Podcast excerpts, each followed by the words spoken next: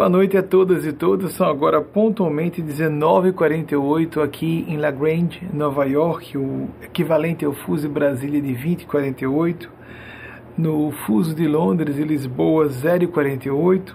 E Vancouver, 16h48, é, onde ficam a, a maior parte do nosso público, essas dentro desses fusos. Por isso nós os citamos aqui em uma forma de preito de gratidão e respeito a vocês que em tempo real costumam nos assistir.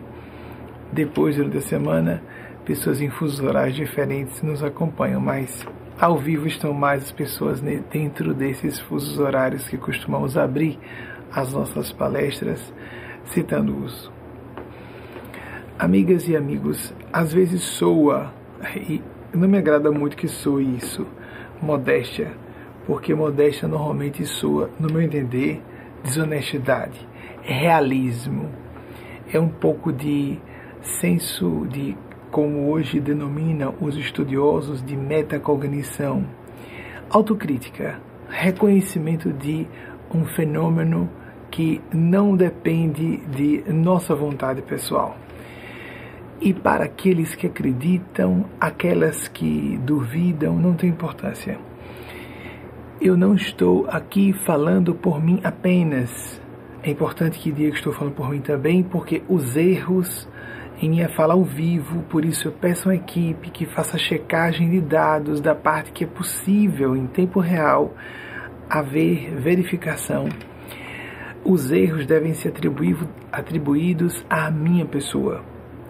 Mas eu gostaria que vocês me honrassem com a confiança de atribuir pelo menos a maior parte, a maior parte mesmo, dos acertos com crédito aos seres que eu represento. São uma humanidade mais velha, para falarmos em termos mais técnicos, e essa humanidade mais velha nos merece reverência, respeito e gratidão. Não importando a terminologia de sua preferência, de sua ideologia religio-filosófica ou a sua não adesão a nenhum partido de crença, chame de anjos, guias espirituais, amparadores, amparadoras, Espírito Santo de Deus, o próprio Deus, ou os Espíritos Santos que representam a divindade. Nós gostamos de denominar, a pedido do Espírito Eugênia Aspásia, que é a directeur de conscience, a dirigente de nossas atividades mediúnicas, como se falava no passado, era mais para confessores. Mas nós aplicamos aqui lato senso. Comunidade dos espíritos dedicados ao bem. Porque pessoas mais lúcidas tendem, a, tendem até a ter dificuldade de se assumirem como agentes do bem. Nós devemos ser agentes do bem, senão já estamos participando e sofrendo as consequências do mal se tivermos merecimento, sofrendo as consequências de modo mais imediato. Com menos merecimento a médio e longo prazos, com aquele lapso entre causa e efeito que nos ilude quanto a estarmos sendo punidos ou punidas, ou pelo menos vamos tirar a palavra punição, que é cheia, pejada de preconceitos, e alguns do obscurantismo medieval, consequências quem não segue sua consciência sofre consequências. Quem segue consciência sofre a sua, o seu centro, o seu eixo de supra percepção moral, principalmente no campo dos sentimentos, também sofre consequências, as benevolentes. Mas eu, de fato, gostaria de, com toda franqueza, atribuir o maior percentual dos acertos a elas e eles eu faço aqui a palestra, não poderia fazer sozinho, não teria condições de fazer.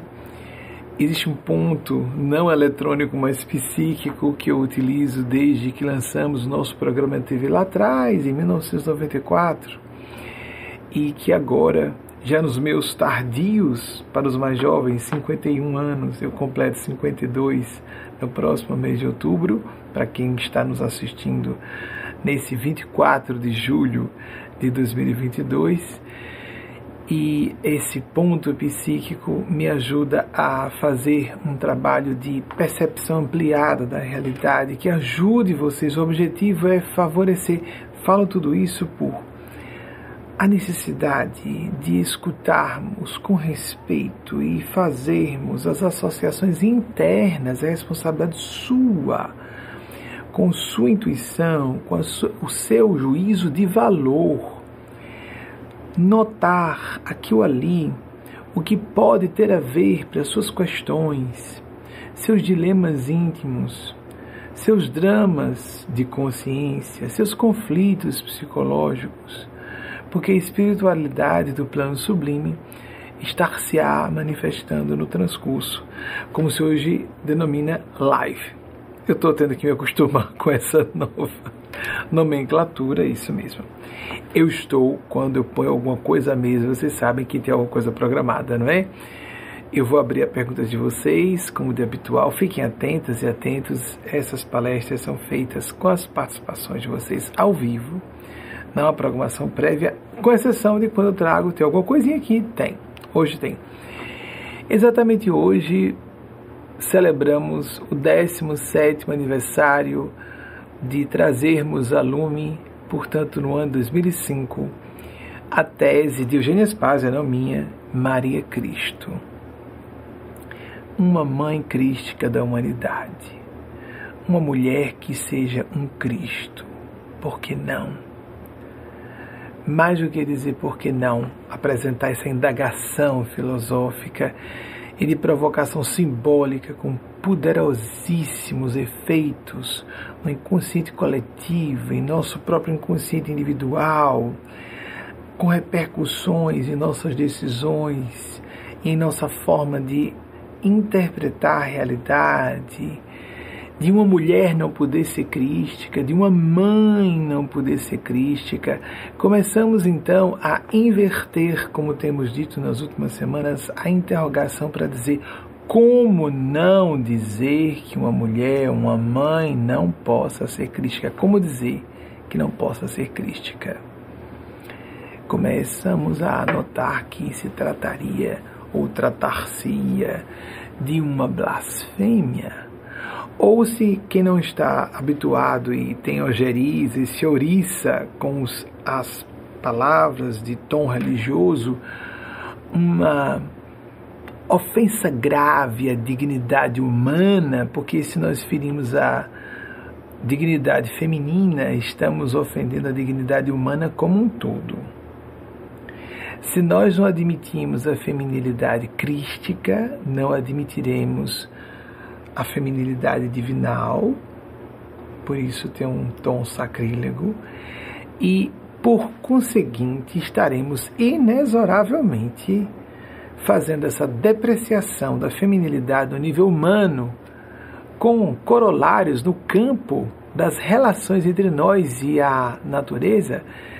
Eu já citei aqui algumas vezes Francis Bacon, um dos pais da filosofia científica moderna, mas bem no meião, submetido, impregnado com aqueles conteúdos patriarcais exacerbados de sua época, de que falou em palavras aproximadas que a natureza deve ser submetida ao talante do homem como a fêmea é ao macho ou uma mulher é ao homem.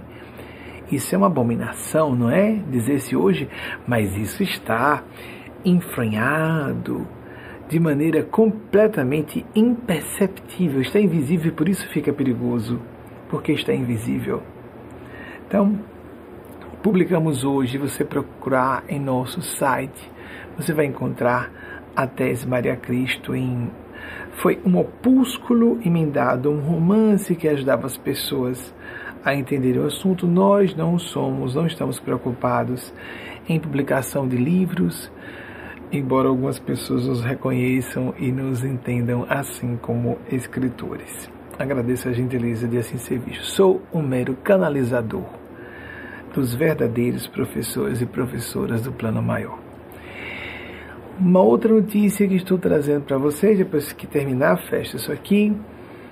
A nossa, por uma questão operacional, pragmática, vamos ir para cá. Uma questão operacional, pragmática. Apesar de estarmos aqui no Empire State, o apelido carinhoso que o estado de Nova York tem, mas estamos numa cidadezinha de Tom Campesino, La Grande. Isso nos agrada profundamente, não só nos agrada, como trata-se de uma necessidade metodológica para que tenhamos uma semi-reclusão que nos favoreça um melhor alinhamento com a faixa mental da benevolência e da supralucidez, porque não é a minha faixa, eu a represento, essa faixa mental. E não obstante eu esteja nesse ambiente campesino, a, esse, esse prédio onde estamos, que é onde fica o estúdio de nossa instituição, e também é onde residimos com meu esposo, Wagner de Aguiar, que está nos bastidores e pilota sozinho. a ilha de edição que vocês veem no iníciozinho foi pedido meu, que mostrasse o trabalho dele, não foi ele que tomou essa iniciativa. Mas também meu amigo irmão Delano Muti, que trabalha muito comigo em funções mediúnicas nas revisões de textos em português e inglês. É um parceiro de trabalho, assim como Wagner, só que em áreas distintas. E esse prédio fica cercado de verde. A impressão que dá é que estamos de fato num ambiente campesino. Entretanto, uh, por razões uh, mesmo práticas de necessidade porque a qualquer momento sempre pode haver qualquer uh, contingência nesse particular, nós somos como as amigas e os amigos veem na abertura de nossas palestras semanais, nós, o que dizer, a instituição, a organização, o movimento que parte desse núcleo geratriz de ideias que muitas vezes só corroboram princípios que estão íncitos na filosofia ou sabedoria perene citada por Aldous Huxley em seu clássico homônimo. E nós observamos, entretanto, que algumas dessas ideias são apresentadas com uma repaginação e um entrelaçamento transdisciplinar que não existe na sua forma original, embora muito mais pura, nas grandes tradições espirituais, a começar daquela debaixo de qual estamos, é, vamos dizer, submetidos, prefiro dizer essa palavra, à principiologia cristã. Por, razão, por, logo, por uma razão operacional, como ia dizendo, e por sermos é, como há na abertura de nossa preleção semanalmente, um órgão consultivo do Conselho Econômico e Social da ONU desde 2018, a poucas quadras de distância da sede mundial da ONU, nós transferimos, foi uma, uma sugestão enfática, eu entendi como um comando do espírito Mateus Anacleto, que é um dos nossos instrutores espirituais, que nós transferíssemos o escritório, a sede continua sendo aqui. De certa maneira, é como dizer que a sede foi para lá, mas não foi. Eu continuo sentindo que está aqui, em La Grande. Mas tínhamos que ir para a cidade de Nova York, Manhattan. E estamos no 26 andar do Chrysler Building, no edifício Chrysler. O telefone para contato vai o vídeo de vocês no o número 40 405 da Lexington Avenue, o 26 andar, Nova York, Nova York, a cidade de Nova York. Aí está o, o zip code, com espécie de, ah meu Deus, CEP 10174. Esse mais um é para quem está fora dos Estados Unidos. 646 é o DDD da região de Manhattan. Chrysler é bem conhecido. Esse edifício aparece ao lado porque é esse edifício. Ele foi o mais alto do mundo por pouco tempo, porque ele foi construído quase que concomitantemente com o Empire State Building, que é bem mais conhecido. Mas quando a gente vê, facilmente se recorda porque esse paredão de arranha-céus de Nova York é bastante conhecido. Então, 646, que é o DDD da região de Manhattan, 7470197. Então, o, o escritório para fins outros que é como se nós tivéssemos com a intenção de preservar a sacralidade deste ambiente, por isso nós colocamos por lá. Pronto. segunda notícia que nós estamos aqui trazendo antes de abrir as perguntas de vocês. Enquanto estou falando aqui, eu sei que vocês têm um tempo a mais de fazerem suas perguntas. Aparece no rodapé do seu vídeo. Normalmente, quando eu falo isso, Wagner já deve estar colocando é, por onde você pode fazer a sua pergunta. Ela será selecionada, uma triagem e uma arrumação da sua pergunta também para que ela não venha de qualquer forma. Às vezes a pessoa está emocionada e pode não deixar seu pensamento claro e pode confundir alguma coisinha do português, nosso idioma é tão difícil, né? Então tem uma equipe que não só faz a triagem, mas também ah, limpa um pouco qualquer falha que você tenha eh, colocado na sua pergunta muitas vezes inconscientemente. Por isso que vocês podem notar a pergunta um pouquinho modificada, não se estranhem.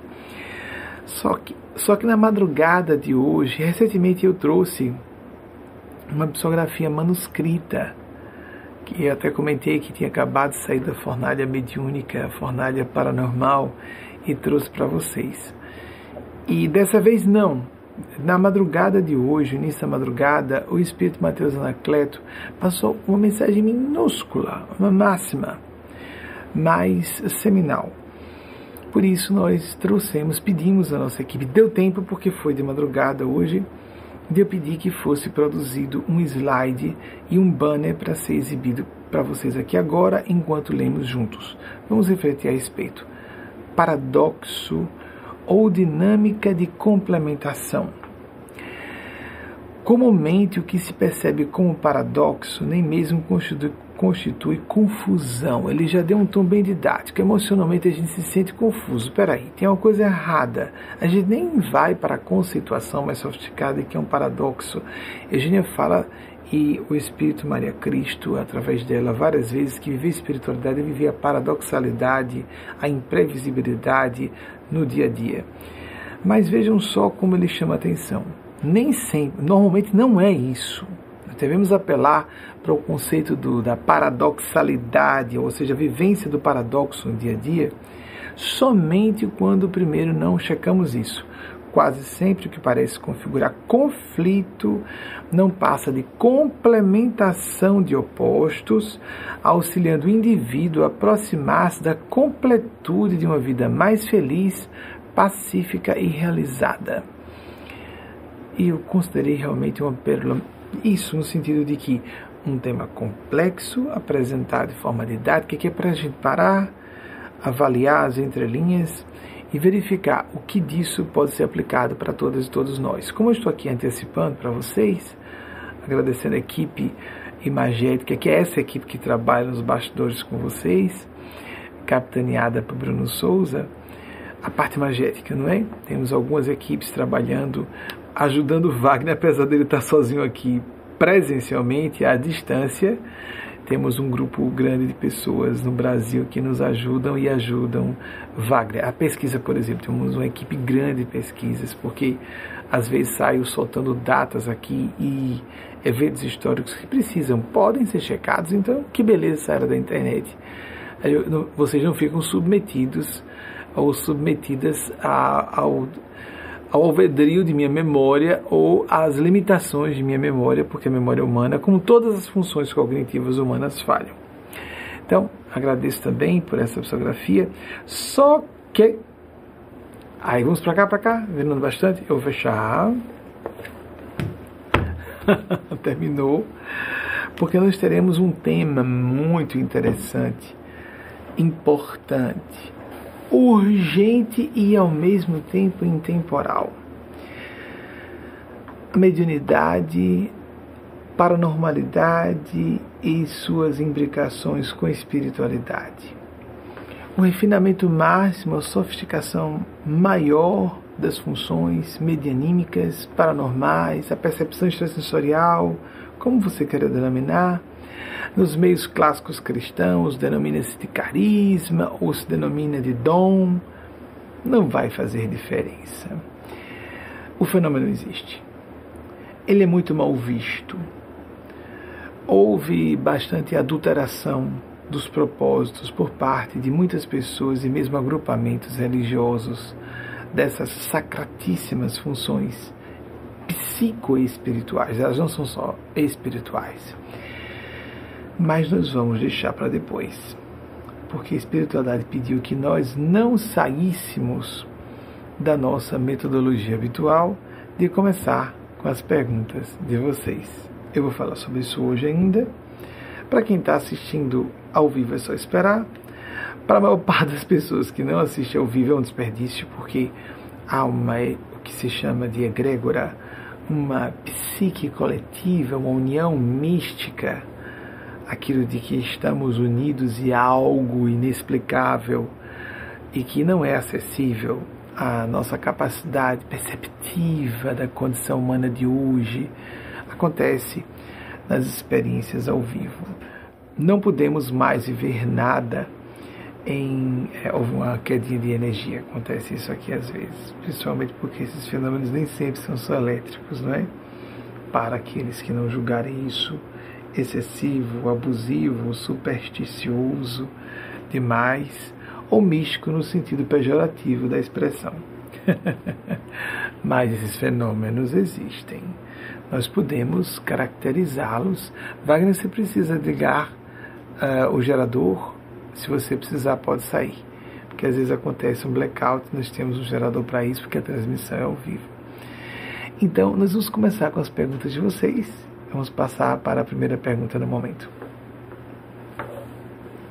Luana Camilo, Caçapava, São Paulo. Curiosamente, eu desci as escadas dizendo, disse a Delano e disse a Wagner, tem uma Luana na minha cabeça. Bem, lembrei-me de algumas amigas que têm esse nome, poucas, e, bem, não, não importa o que seja, não sou um grande telepata mesmo, sou de, ah, não, sou um deficiente telepata. Mas veio isso Luana na cabeça ao descer. Luana Camilo, de Caçapava, São Paulo. Poderia comentar sobre ferramentas, eu recebo fragmentos, por isso mesmo que se vocês recebem por ser telepata ruim, embora funcione como canalizador, sim da faixa mental da supraordenação, aí o que para que fui treinado nesta reencarnação, já com 34 anos de exercício técnico do fenômeno mediúnico e de outras existências em vivências específicas que me foram aos poucos refinando essa aptidão. Obviamente não seria confiado esse trabalho apesar de muito humano, vulnerável e falível, mas não seria confiado esse trabalho se não tivesse sido preparado. As funções mediúnicas eu falo sem nenhum pudor, porque é uma percepção como qualquer outra. Não, é? não qualifica espiritualmente ninguém. O que nos qualifica são os sentimentos, os propósitos, as intenções altruísticas. Isso sim, do nível consciente, pré-consciente e inconsciente. E nós vamos observar isso em nós próprios, nós mesmas, pela nossa conduta. Pergunta dela. Poderia comentar sobre ferramentas que podem auxiliar, nos auxiliar no processo de autoconhecimento? Sim, Luana, há inúmeras ferramentas bastante é, efetivas para nos ajudar no autoconhecimento. Uma delas é primeiro o que nosso Mestre o Senhor Jesus chamou de vigilância. É o que hoje falamos em neurociências de metacognição, autocrítica, autoobservação, que deve ser sistemática. Nós temos que ter muito cuidado com essa ideia de que nessa área eu estou pronto ou pronta, eu sou excelente, eu não preciso melhorar. As pessoas realmente muito inteligentes, mas também maduras psicologicamente, estão sempre procurando se atualizar e afiar os instrumentos de trabalho não só como recursos externos, mas como talentos íntimos. O que no budismo se chama de atentividade, o que se treina na experiência meditativa oracional, no estado devocional.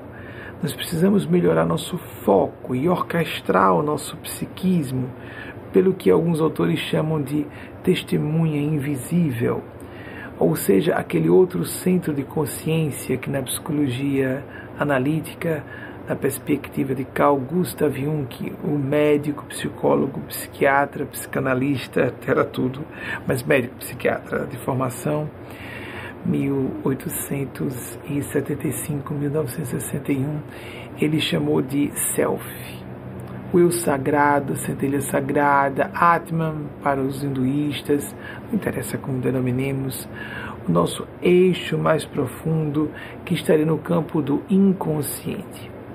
Nosso eu melhor, aquele eu que um dia, aquela expressão de nossa identidade última, de nossa individualidade verdadeira, que vamos nos tornando aos poucos porque vamos desbastando o que nós não somos. Eu citei aqui recentemente né, Alvin Toffler, 1928-2016, sobre a grande aptidão que seria necessária para a mulher e o homem no século XXI. Futurista extraordinário, que disse que nós precisaríamos, o iletrado, o analfabeta do século XXI, não seria só a pessoa que não sabe ler ou escrever, mas a pessoa que não aprende. Desculpem reiterar que eu falei há poucas semanas. Temos que aprender desaprender e reaprender. A aptidão de nos reconstruir sistematicamente, nos reinventar.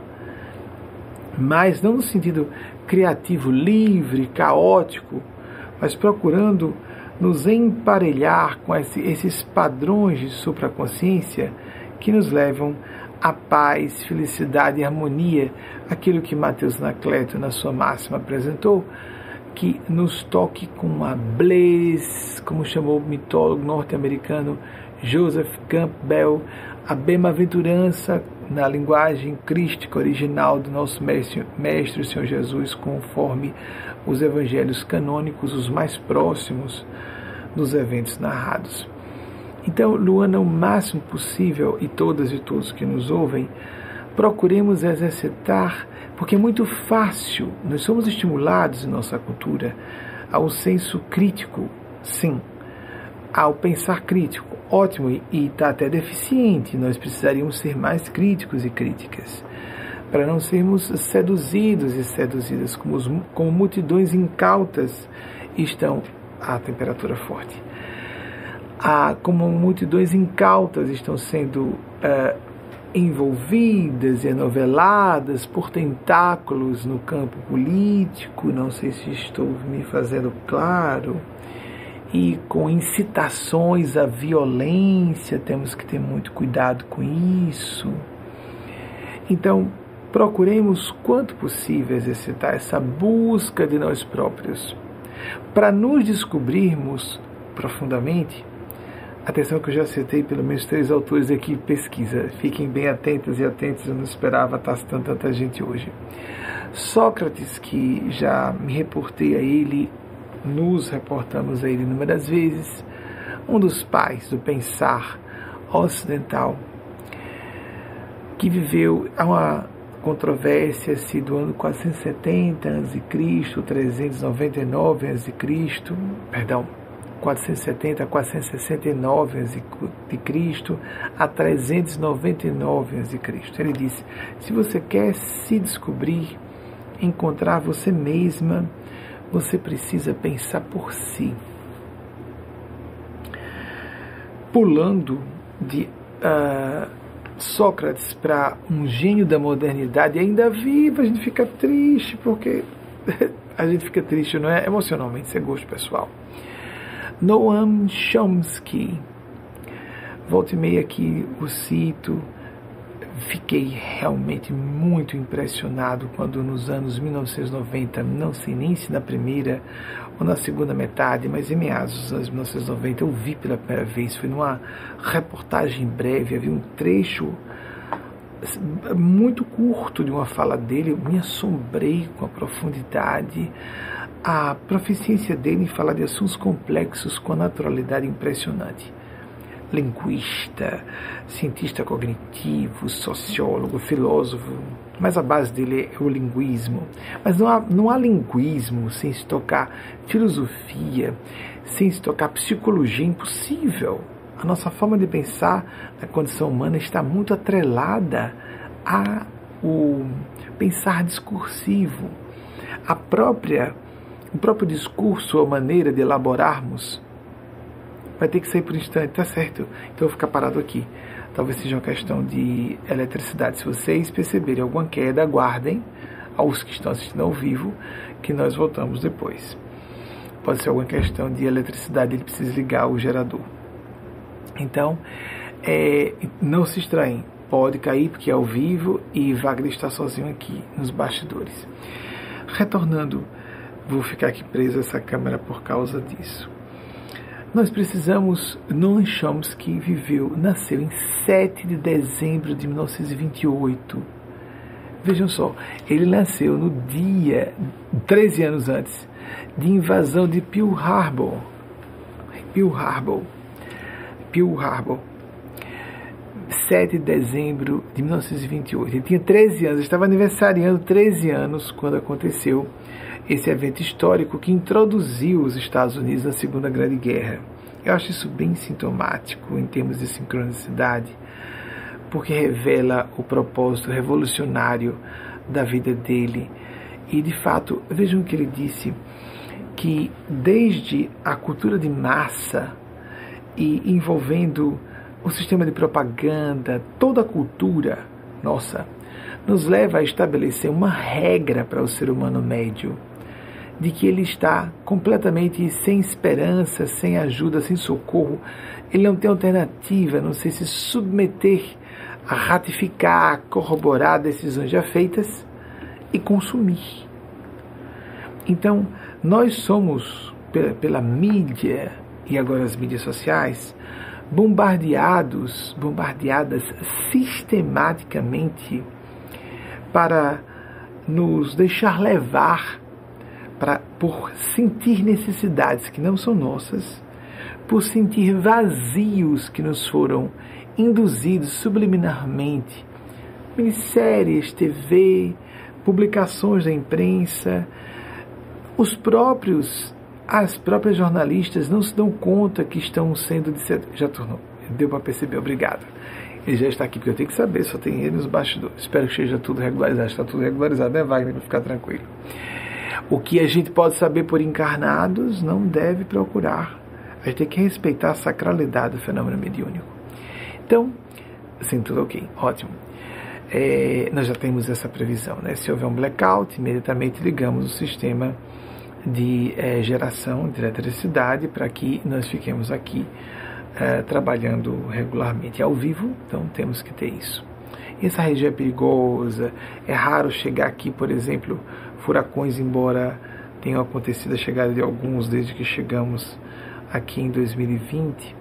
Aqui, no que digo, na região de New England, nós chegamos aos Estados Unidos para residir em fevereiro do ano passado, perdão, de 2020, antepassado. Esse ano parece que é um ano só, não é?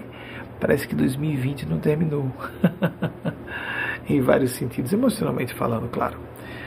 Ficamos é, alugamos uma casa por um mês aqui no estado de Nova York. Fomos em 23 de março de 2020 para Bethel e ficamos em Connecticut, na cidade de Bethel, até junho de 2021, quando nos transferimos para essa residência. Então, é, por causa das questões mesológicas, ecológicas, esses dramas relacionados ao aquecimento global, essa crise climática acerba e que está em processo de progressão. As epidemias estão relacionadas a isso. Todos esses dramas que nós estamos acompanhando. Inclusive a nova epidemia que foi anunciada corretamente pela Organização Mundial de Saúde é melhor começar pela raiz do problema, porque, embora se diga que começou entre homens, rapidamente se espalhará e homens homossexuais, não só, porque o que começa entre homens homossexuais rapidamente envolve homens bissexuais, chega a mulheres, chega a crianças, a bebês, assim. Foi o que aconteceu com a síndrome de imunodeficiência generalizada, a AIDS, e nós devemos procurar, quando possível, estar alertas para não vermos segmentos minoritários condenáveis e sim buscar, quanto possível, falamos e pensar por nós mesmos, não é? Vamos então agora falar de uma grande pensadora. Já se tem muitos homens, falta uma mulher. É uma pena que há poucos registros históricos de grandes pensadoras pelo próprio sistema patriarcal arquimilenar em que ainda estamos conectados. Não temos como nos desvincular desse histórico de opressão feminina, mas os historiadores vão aos poucos é, desenovelando, não, retirando camadas, fazendo uma perscrutação, como se fosse uma busca de é, é, cavalcar, como se fosse uma arqueologia histórica, filosófica, científica das grandes mulheres do passado. Primeiro, elas eram bloqueadas de participar, nem eram muitas vezes alfabetizadas. Nós tivemos um desperdício de milênios de grandes inteligências apenas porque estavam encapsuladas em organismos femininos. Estou citando Hipácia de Alexandria nesse momento. Aqui ou ali eu aceito CT no evento internacional de que participamos, a Comissão do Status das Mulheres e das Meninas, que acontece anualmente, e em março nós participamos. Eu tenho a impressão que eu aceitei, se não nesse ano, no ano passado. Há uma controvérsia, porque os, é isso, os dados são borrados a respeito das mulheres ilustres, até homens ilustres, alguns.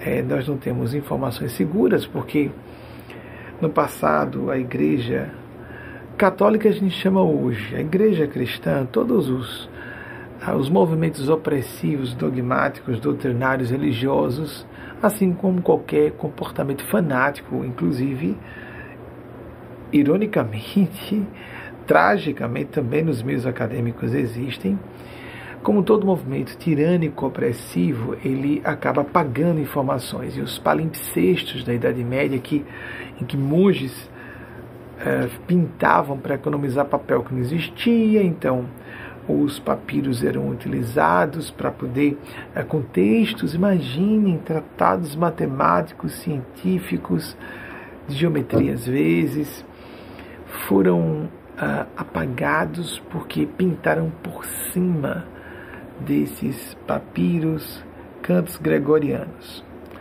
Muito bem. Mas Hipácia de Alexandria, para não ficarmos, isso foi tudo providencial. Há estudiosos, já citei aqui, só para quem não ouviu antes, que afirmam que se nós tivéssemos acesso aos estudos de matemática e física de alguns gregos da Grécia Antiga, que não tivessem sido encobertos por esses palimpsestos, nestes palimpsestos, as pinturas, as, as escritas por cima desses estudos matemáticos e de física e de ciência muito avançada para a época, nós provavelmente teríamos adentrado a tecnologia nuclear e bélico-nuclear por volta do século XVII. 17. Nós não estaríamos aqui para contar história alguma. Se mal estamos agora é, cambaleando à beira do abismo da sobrevivência de uma autoextinção, uma das dos flancos de batalha mais sérios é justamente o perigo de uma conflagração nuclear, se não de grandes e pequenas proporções. Eu não sei como seria frenarmos um processo de escalada do uso de armas nucleares se começássemos só com as armas táticas assim ditas, porque passaríamos as estratégicas rapidamente. Seria o armagedon nuclear. Se mal hoje, em pleno século XXI, Passamos por perigos graves no século XX em vários episódios, os públicos e os que não ficaram públicos. E agora, no século XXI, percebemos bravatas. Será que nós podemos voltar e passe já já? Nós podemos brincar de bravatas com o assunto armas nucleares vocês sabem que isso facilmente escapola do controle das pessoas que estão usando isso como um artifício de manipulação política e de imagem da opinião pública internacional. Isso é fácil de escapulir, de fugir ao controle das pessoas. Hipácia de Alexandria, provavelmente entre os anos 351, 370 depois de Cristo até 415. Eu prefiro imaginar que ela, vamos imaginar para não dizer a fonte, 370 a 415 depois de Cristo. Matemática e filósofa, principalmente. Ela ficou mais célebre pelas conquistas, as contribuições na área de filosofia e matemática. Hipácia de Alexandria, neoplatônica, disse algo extraordinário: a, agrilhoar o pensamento em virtude de eventuais punições noutra vida ou noutro mundo é o equivalente, vejam que brilhantismo, isso uma mulher dizendo no século final do século IV, início do século V da nossa era. Impressionante, não é?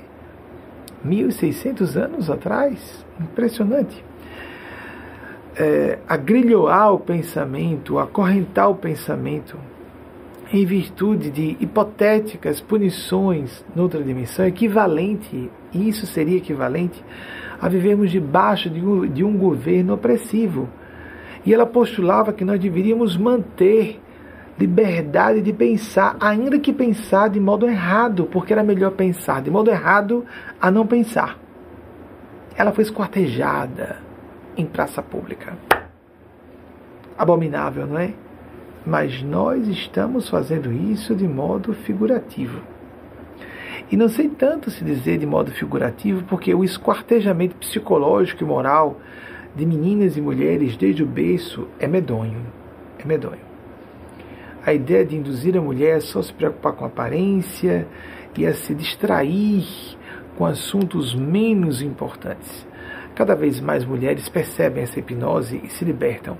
E algumas, muito inteligentemente, usam o aspecto da aparência para chegarem à essência. Como aconteceu com Eide Lamar, o gênio da ciência e da tecnologia, já citei aqui, eu não, vou, eu não vou citar as datas sempre de todo mundo, não, tá certo, gente? Algum ou outro cito, mas Edith Lamarck contribuiu. As contribuições científicas dela e tecnológicas influenciam tudo hoje: Bluetooth, Wi-Fi, transmissões via satélite. Ela doou a patente da telefonia celular para a Marinha. Eu acho que eu citei da última vez Exército, foi as Forças Armadas, mas foi a Marinha dos Estados Unidos, Edith Lamarck, considerada a mulher mais linda de Hollywood nos anos 1930, um referencial de beleza considerado uh, na época de tal modo excepcional que ela foi modelo para o rosto de, do desenho, primeiro longa-metragem de Walt Disney de 1937. Tem sua equipe, eu acho que é isso. É, a Branca de Neve. Mas não só isso, isso não é falado por especialistas. Várias grandes atrizes das gerações sucessivas eram extremamente semelhantes a ela. A começar de Vivian Lee, que protagonizou Scarlett O'Hara e O Vento Levou, de 1939.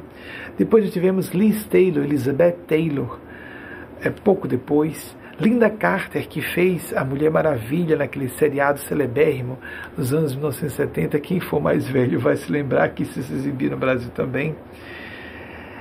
Ela chegava em casa para descansar, tinha cavaletes montados para ir para os seus projetos tecnológicos, não só científicos, e avançou a ciência na época, inclusive trabalhando, olhem que mérito moral, trabalhando contra seus compatrícios. Ela era austríaca, austríaca, seduzida pela mídia, aplaudida como a mulher mais linda do mundo, etc, etc.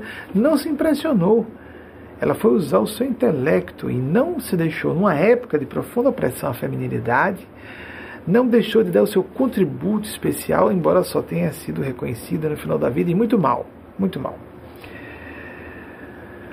Dá um pouco de tristeza, né, a gente falar essas coisas, não é? Mas ao a gente falar, libera vocês, mulheres, e vocês que têm filhas, mulheres, homens que reconhecem, concordam comigo, eu sou cisgênero, eu me sinto identificado nessa encarnação pelo menos, com minha aparelhagem biológica masculina, é uma anatomofisiologia, mas também tem a ver com é, aspectos psicológicos e neurofisiológicos que nos levam não só a identidade de gênero, que é uma coisa, mas a orientação sexual, que é outra. Eu sou da comunidade LGBT, mas me sinto cisgênero.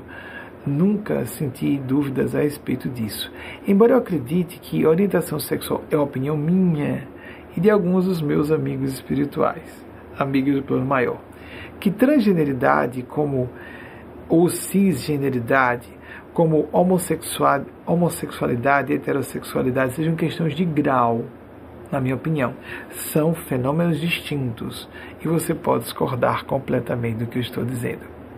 Vamos passar para a próxima pergunta, por favor? Vocês vejam que eu estou mais provocando, não é? Do que é, respondendo. Não há respostas fechadas. Você deve buscar em si mesmo, em si própria, as grandes respostas para a sua vida. Não admita que ninguém invada o espaço sagrado de seu discernimento, do seu livre-arbítrio, em nome de ninguém, inclusive se blasfemamente disser que é em nome de Deus. Não permita. Não há intermediários entre você, nem intermediárias entre você e sua consciência. Tenha cuidado, porque nosso Mestre Senhor Jesus foi um libertador um libertador de consciências. E muita gente disfarça as suas manipulações e opressões do pensar livre e do sentir livre para que nós nos tornemos o nosso melhor com discursos elaborados que racionalizam e criam justificativas para a intenção de manter controle sobre as massas. Cuidado. Alerte-se duplamente. Seja crítico afiado, crítica afiada, mais ainda, começando pela autocrítica, porque ninguém é bom crítico ou boa crítica sem primeiro ter uma metacognição afiada.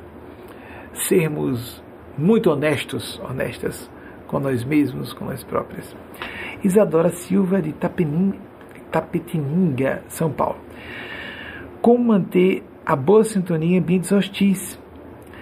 É, Isadora, é, esse assunto já vai começar a entrar já já no que disse que prometi falar com vocês sobre a mediunidade e espiritualidade. Mas a boa sintonia, em qualquer circunstância, com qualquer pessoa, ou em qualquer ambiente, diz respeito à ressonância.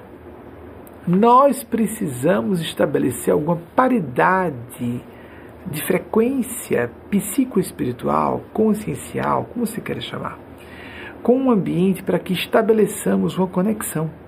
É semelhante a uma frequência, só para sermos grosseiros na analogia, mas mais didáticos, é essa a intenção, didáticas, quem está comigo no plano da feminilidade, uma frequência de rádio analógica, frequência analógica de rádio ou de rádio analógico. A pessoa está lá girando o dial, lembram nos filmes antigos?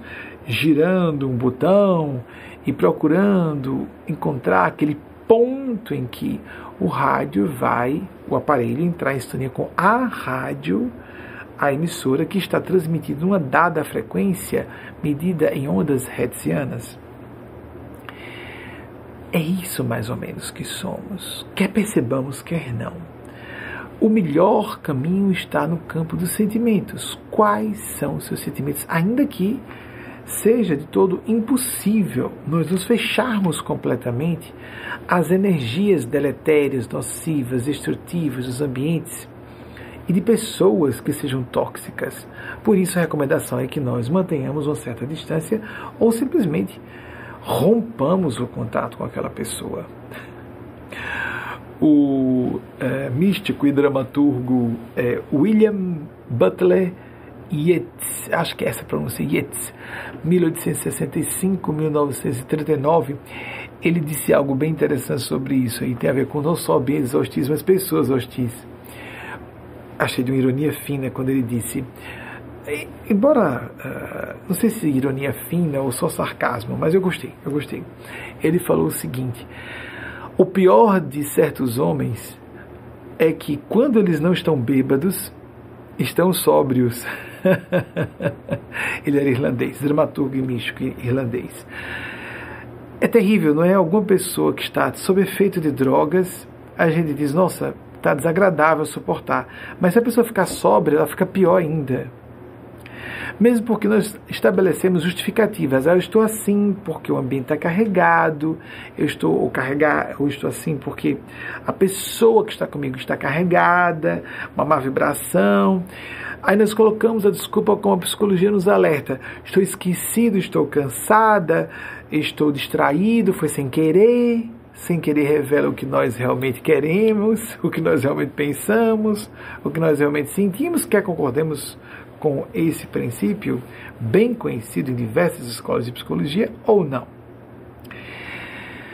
Temos que assumir quanto possível as rédeas da gerência de nossa casa mental numa metáfora muito forte, recentemente trazida para as nossas palestras fechadas, que eh, nós uh, proferimos semanalmente, três palestras fechadas para um grupo de algumas centenas de pessoas. Já disse, você pode se candidatar a fazer parte. Tem que passar por um processo seletivo para que possa adentrar e depois ficar enquanto isso for autorizado também. Há pessoas antigas ou recentemente egressas ou que foram integradas e que às vezes são desligadas. Nós nunca gostamos que isso aconteça, mas é inevitável a condição humana. Uma imagem muito forte que nossa casa mental, imaginando uma espécie de uh, uma, uma, um cubo, uma estrutura de alvenaria de cubo, em cubo, em forma de cubo. Foi assim que eles me apresentaram a imagem mental. Eles e elas do domínio excelso de consciência, por assim dizer cercado de portas trancadas nas, nos quatro lados do cubo, na parte de baixo um alçapão e no alto dessa sala toda cerrada uma clarabóia. A clarabóia, alegoricamente, representaria a nossa sintonia. Isso foi bem recente que eu trouxe assim a público, nesse público fechado. E isso eu sou autorizado a aqui transferir para vocês. Vejam que imagem forte. Em torno de nós e abaixo de nós, as forças do mal, ou as forças viciosas, parasitárias, manipuladoras, querem arrebentar as portas do nosso psiquismo, querem violar o nosso livre-arbítrio, nossa capacidade de não só concluir, mas pensar, sentir e agir livremente mesmo que usem discursos que encubram essa intenção mefistofélica, malevolente. E muitas dessas pessoas não são as próprias forças malevolentes, mas são títeres, fantoches dessas forças diabólicas que existem. Os gênios do mal, amigas, amigos, lamentável ou felizmente informando, por trazer informação, existem. Devem ser respeitados esses seres. Muito bem. Debaixo de nós, um alçapão fica sofrendo impactos e também nessas portas cerradas ao lado, eles tentam e elas arrebentar as portas que estão nas paredes laterais e no alçapão. Mas a clarabóia que representa nossa sintonia com a comunidade dos espíritos dedicados ao bem, ou consciências, ou almas, ou santos e santas, como você queira chamar. As forças de Deus essa clarabóia tem que ser aberta por nós mesmos e nós próprios. Enquanto as forças do mal querem violar, querem quebrar essa porta, arrebentar, tem uma palavra mais forte, eu não vou usar, arrebentar, entrar e nos controlar de forma cariciosa, os tentáculos do mal são cariciosos, são lisonjeiros. Pobrezinho de você, Coitadinha de você, foi injusto. Todas e todos sofremos injustiças. Isso é um fenômeno inevitável da condição humana. Nos entregarmos ao complexo de vítima e cedermos o nosso poder à ideia de, ah, me fragilizo quando faço isso. Ai, pobre de mim, fui tão bem intencionada, fui um bom moço, Nesse momento eu estou regredindo psicologicamente a uma condição infantil, condição infantil e estou transferindo poder a outras pessoas encarnadas ou fora da matéria densa. Tenhamos cuidado que essa história de diabo aparecer com chifre, pé de bode, isso é uma tolice infantil. As forças do mal são bastante elaboradas, Vou repetir, o termo é esse: gênios tenebrosos, gênios do mal. Eles querem inclusive dizer que não existem. Não, não, não, não, não. Essas coisas não existem. Esse é, essa é uma das falácias e é, tem sido uma das estratégias mais inteligentes boladas por eles, são principalmente eles e não elas, para seduzir multidões e usá-las ao bel prazer de sua agenda e não de nossos interesses, quer dizer, de paz, felicidade nossa e do bem comum dos nossos entes queridos. Essa sedução de que essas coisas espirituais não existem, isso fica para pessoas tolas ou para embusteiros ou pessoas loucas. Como essa estratégia tem sido eficaz nos últimos decênios, na verdade antiga, começou na antiguidade. Ateísmo não é novidade, materialismo é novidade. Na Grécia Antiga já existia, já existiam grandes autores que defendiam essa tese. Mas volta e meia, ciclicamente em termos históricos, no campo das ideias humanas, nós temos períodos de maior ateísmo, materialismo e períodos em que não há. E há pessoas muito honestas, muito decentes, muito bem intencionadas, que caem, mesmo inteligentes e instruídas, muito, que caem nessa hipnose coletiva. Isso é poderoso, amigas e amigos. Não subestimemos isso. A hipnose coletiva é dizer, conversa fiada, você não está vendo isso que não existe? Agora vejam, por causa da invisibilidade, hoje vivemos no ambiente que patógenos, os patógenos são invisíveis. Não falamos da varíola do macaco, que está errada a expressão, segundo os especialistas. E é, os vírus, o que causa as diversas variantes da cepa do atual coronavírus, lembremos, coronavírus é uma família de vírus, surgiu lá nos anos 1960. O primeiro que foi é, identificado. Surgiu, quer dizer, para nós seres humanos, foi detectada a primeira é, cepa de coronavírus nos anos, nos anos 1960. Se não me engano, é 1964, mas está borrado da memória, por favor, aqui pesquise. É, o atu atual cepa do coronavírus, o SARS-CoV-2, já sofreu várias variantes, várias modificações que são as tais das variantes, e variantes de variantes, combinações de variantes, e a ideia é ficar cada vez. Aí então, o darwinismo com a seleção natural funciona de modo quase literal, bonitinho, como um caderninho de caligrafia, porque é um ser muito simples, um vírus. Está na fronteira, como é, creio que as amigas e os amigos todas e todos tenham acesso a isso, está na fronteira entre seres orgânicos e inorgânicos, isso é ensinado em escola muito simples. Então, por isso, cada vez eles ficam mais contagiosos e menos letais, porque é a lógica de reprodução maior do vírus.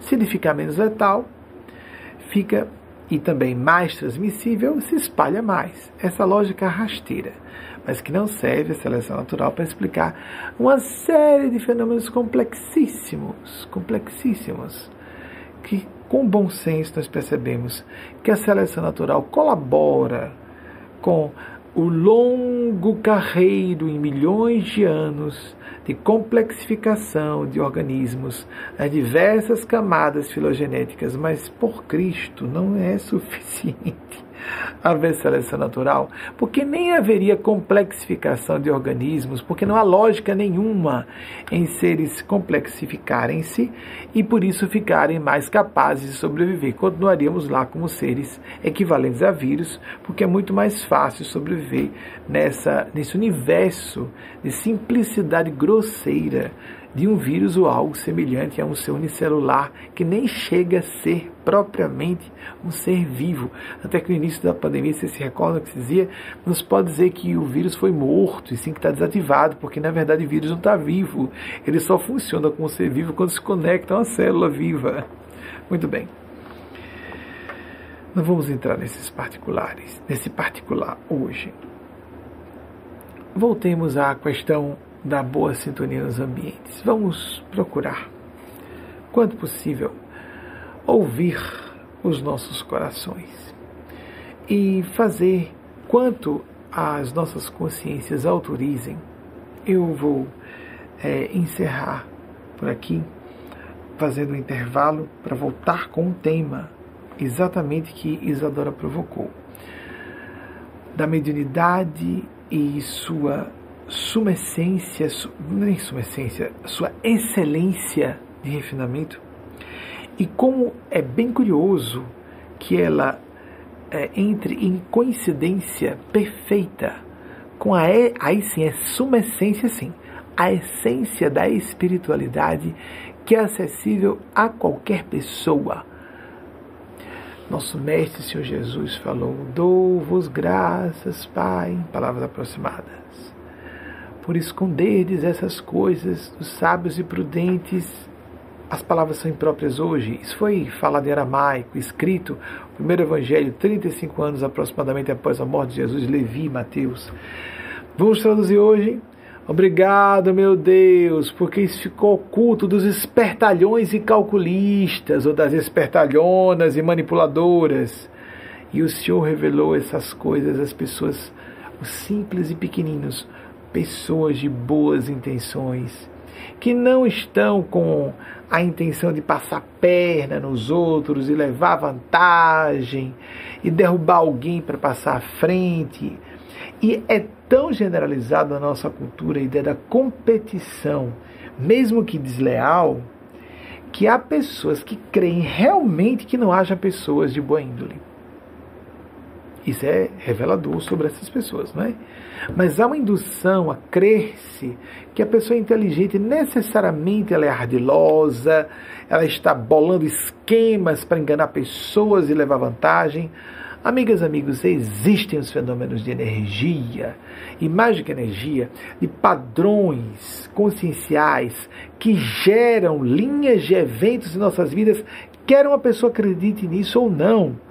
Ponto. Lei de retorno, lei do karma, lei de causa e efeito, denomine o que você quiser. Esse fenômeno existe. Entra no assunto já que Isadora provocou e que nós vamos falar em breve. E quantas pessoas muito instruídas, muito esclarecidas dizem que bom que esse cara está falando isso, que bom que alguém está sendo enfático em dizer isso. A minha área, inclusive, não só como canalizador dessa faixa da supraordenação, maravilhoso. Mas eu me assumi publicamente como médium, como isso é mal visto, não é? Mas é um fenômeno universal a mediunidade. Chamemos de sensibilidade, de sensitividade. Aí nós vamos mudar os nomes, não é? Fulano tem um dom, tem um carisma. Ah, eu sou uma pessoa hipersensível. Tem até uma palavra de um grupo que chama empata, mas parece que está empatando alguma coisa, né? Empatia não é, carece de mediunidade. Empatia é um fenômeno psicológico e moral. Todos nós somos empáticos e empáticas, a não ser que sejamos psicopatas. Então, empatia não tem nada a ver com o fenômeno mediúnico. Então, essa palavra é inapropriada. E, lamentavelmente, essas pessoas não perceberam e, pro, e uh, propalam muito essa palavra como substituição ao, a, a nomenclatura bem mais é, completa e correta, paranormal, médium, porque às vezes a pessoa está muito mais preocupada com inventar coisas novas e está muito preocupado mais em seu próprio ego, com seu próprio ego, do que com a busca da razão dela estiver. Não brigue para estar com a razão. Não briguemos para dizer eu estou com a razão. Isso é estúpido. Isso é imaturo, psicológica, moralmente, até intelectualmente é medíocre. Nós temos que buscar a razão onde ela estiver e buscar os fundamentos para isso, estar abertos e abertas para quando alguém falar alguma coisa e nós não concordemos. Vejam, por exemplo, ler e ouvir pessoas que nós não gostamos. O de Allen. Eu tenho severíssimas reservas e ressalvas a Woody Allen, o cineasta norte-americano que ainda está encarnado. Nasceu em 1935. E só que esse cineasta norte-americano, é, bem, sem entrar em detalhes, não, não quero apresentar minhas ressalvas. Quando eu cito alguém aqui, eu não estou dizendo que tudo que essa pessoa falou, escreveu, realizou, que nós estejamos concordando com tudo. Nós temos que estar abertos à pluralidade e aproveitar a parte boa do que alguém disse ou fez ainda que seja alguém com predominâncias para o mal, não estou dizendo que penso isso a respeito de Allen, não interessa a minha opinião sobre ele. Mas veja o que interessante que ele falou. Não importando para mim se ele acredita ou não na essência de Deus. Se ele não acredita, é um problema dele. Se alguém quiser fazer Deus rir, apresente a Deus os seus planos. Isso foi muito bom, muito bom. merece meus parabéns por isso aí.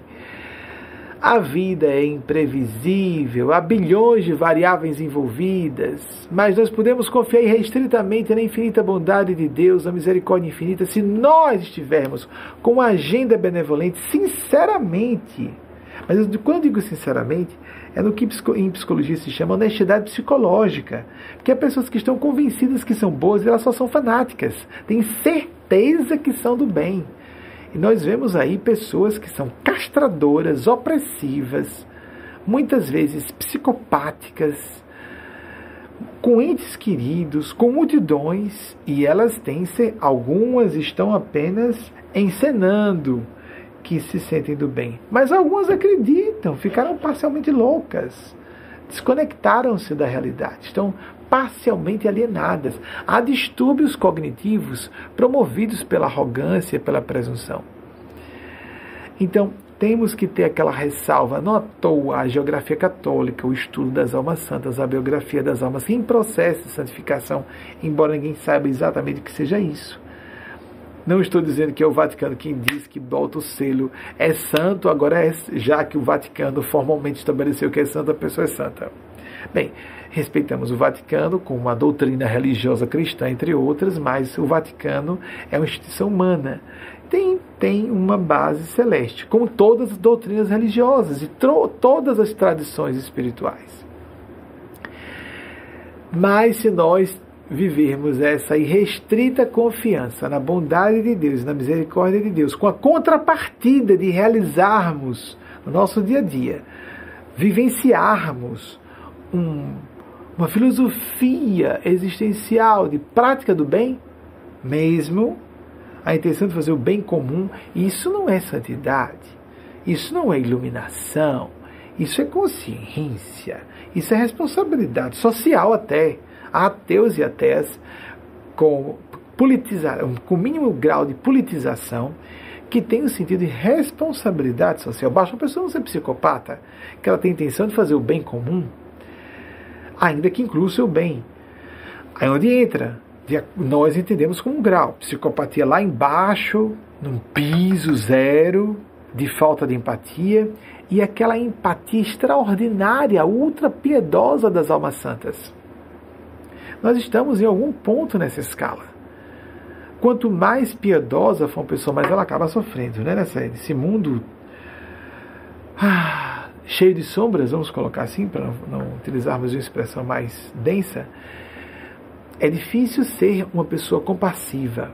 Nós temos que nos proteger da, do, da intenção eh, de exploração, de manipulação de outras pessoas, inclusive com aquelas conversinhas, não é? Mas, poxa, você. Eu pensei que você fosse uma boa pessoa. Não nos preocupemos com, as, com o que as pessoas falam a nosso respeito. Isso incomoda, mas é muito melhor nos afastarmos de qualquer pessoa tóxica, tóxica mesmo, que esteja fazendo uso desses subterfúgios rasteiros, manjados. Nossa, isso é ramerrão de manipulação do dia a dia. Nossa, mas eu pensava que você fosse uma pessoa cristã. Pensem o que quiserem de nós. Porque à medida que nós revelamos quem realmente somos, vamos atrair as pessoas que se afinam de fato conosco e repelindo aquelas que não gostam de nós. Ou não conseguem nos controlar porque não gostam de ninguém. Quem quer manipular culpa, quem quer manipular medo, está com a agenda oculta, ou então óbvia demais até, nem elas imaginam que seja tão óbvia assim se fazendo de vítimas, de bons moços, boas moças. Bom mocismo é falsidade. E é muito comum isso em pessoas muito convencionais. Comum, não podemos generalizar. Pessoas que estão sempre convenientes, sempre muito corteses, sempre são convenientes, são pessoas normal, normalmente dissimuladas não está disposto a apresentar suas opiniões sobre maneira em assuntos sérios, em momentos graves, é um sinal de pouca honestidade em alguém. As pessoas relativamente maduras ou minimamente adultas sabem disso, percebem desde cedo. Quanto somos agudos, temos uma aguda percepção disso ou não, varia de não só perfil psicológico a perfil psicológico, mas com a biografia nossa, nossa nosso histórico de vida, os traumas que temos sofrido, as perseguições ou injustiças que temos sofrido, os processos em que fomos de fato vitimados, vitimadas, sem nos deixarmos entregar ao síndrome de, de culpa e de vítima. Sentir culpa é próprio de quem não é psicopata. Se você não sente, ah, não sinto culpa por nada, não me arrependo de coisa alguma. Você está assumindo o quê? Que é psicopata, que não aprende, tá se a pessoa diz que não sente culpa de nada e não se arrepende de nada, ela está reconhecendo baixa inteligência e eventualmente psicopatia. Você não sente culpa por nada, então você é um psicopata ou uma psicopata. Você pode não revelar. As pessoas podem mentir, dizendo que não sente culpa. Ou então é psicopata. Vejam, e as pessoas falam isso orgulhosamente.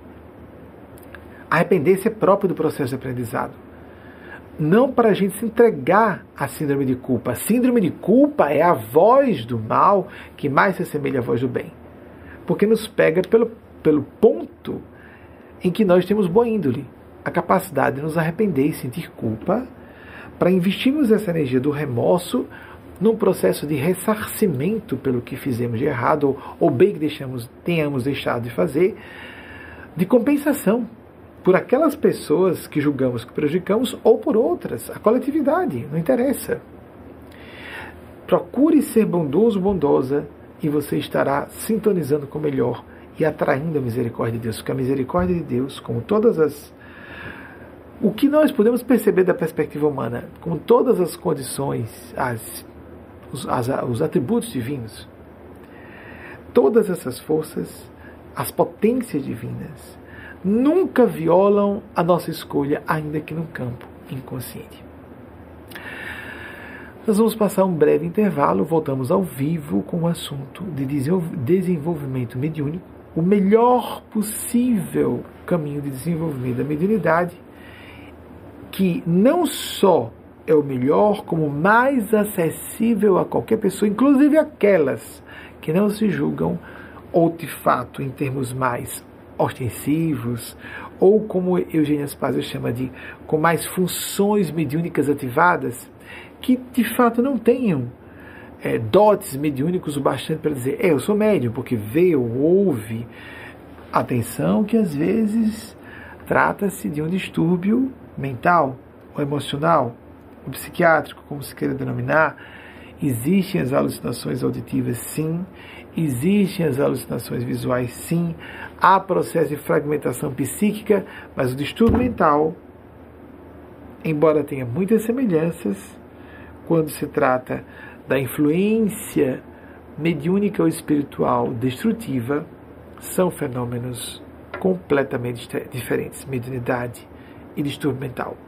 Porque, inclusive, nos fenômenos mediúnicos há processos de supraordenação que tornam a pessoa não desconectada da realidade, nem de si nem de fora, mas com percepção mais clara de si e de fora, que deixa bem óbvio, bem evidenciado que não se trata de loucura e sim hiperlucidez, o inverso.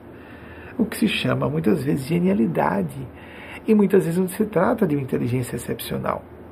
É o meu caso basicamente. Não me sinto uma, uma inteligência ligeiramente acima da média, mas uma cultura ligeiramente acima da média, mas uma grande influência de seres superiores que me fazem parecer o que eu não sou. Mas que há essa canalização, sim, graças a Deus, e falo com muito gosto para que vocês saibam, vocês também são ouvidos e ouvidas. Você que está me ouvindo sozinho, sozinho, seu celular, escondidinho, escondidinho, não é? Às vezes uma família bastante opressiva, castradora, ou às vezes escondendo um cônjuge de amigos, ou de você próprio, de você mesmo, gostaria de estar vendo, mas está para você saber, você não está só. Impossível. Ainda que não seja, querendo dizer, só alguém do lado, só bobagem. Você está me vendo à distância e você está ao seu lado. E existe o princípio da física quântica da não localidade. Nós não precisamos das transmissões de rádio e TV. A comunicação internet, quantas pessoas fazem amizades e até relacionamentos conjugais de é, formam famílias a partir de contatos à distância pela internet. Até depois surge a relação presencial. Mas quantas relações de alto nível acontecem à distância? Sozinha ou sozinho nesse sentido, de estar isolado, isolado, é impossível.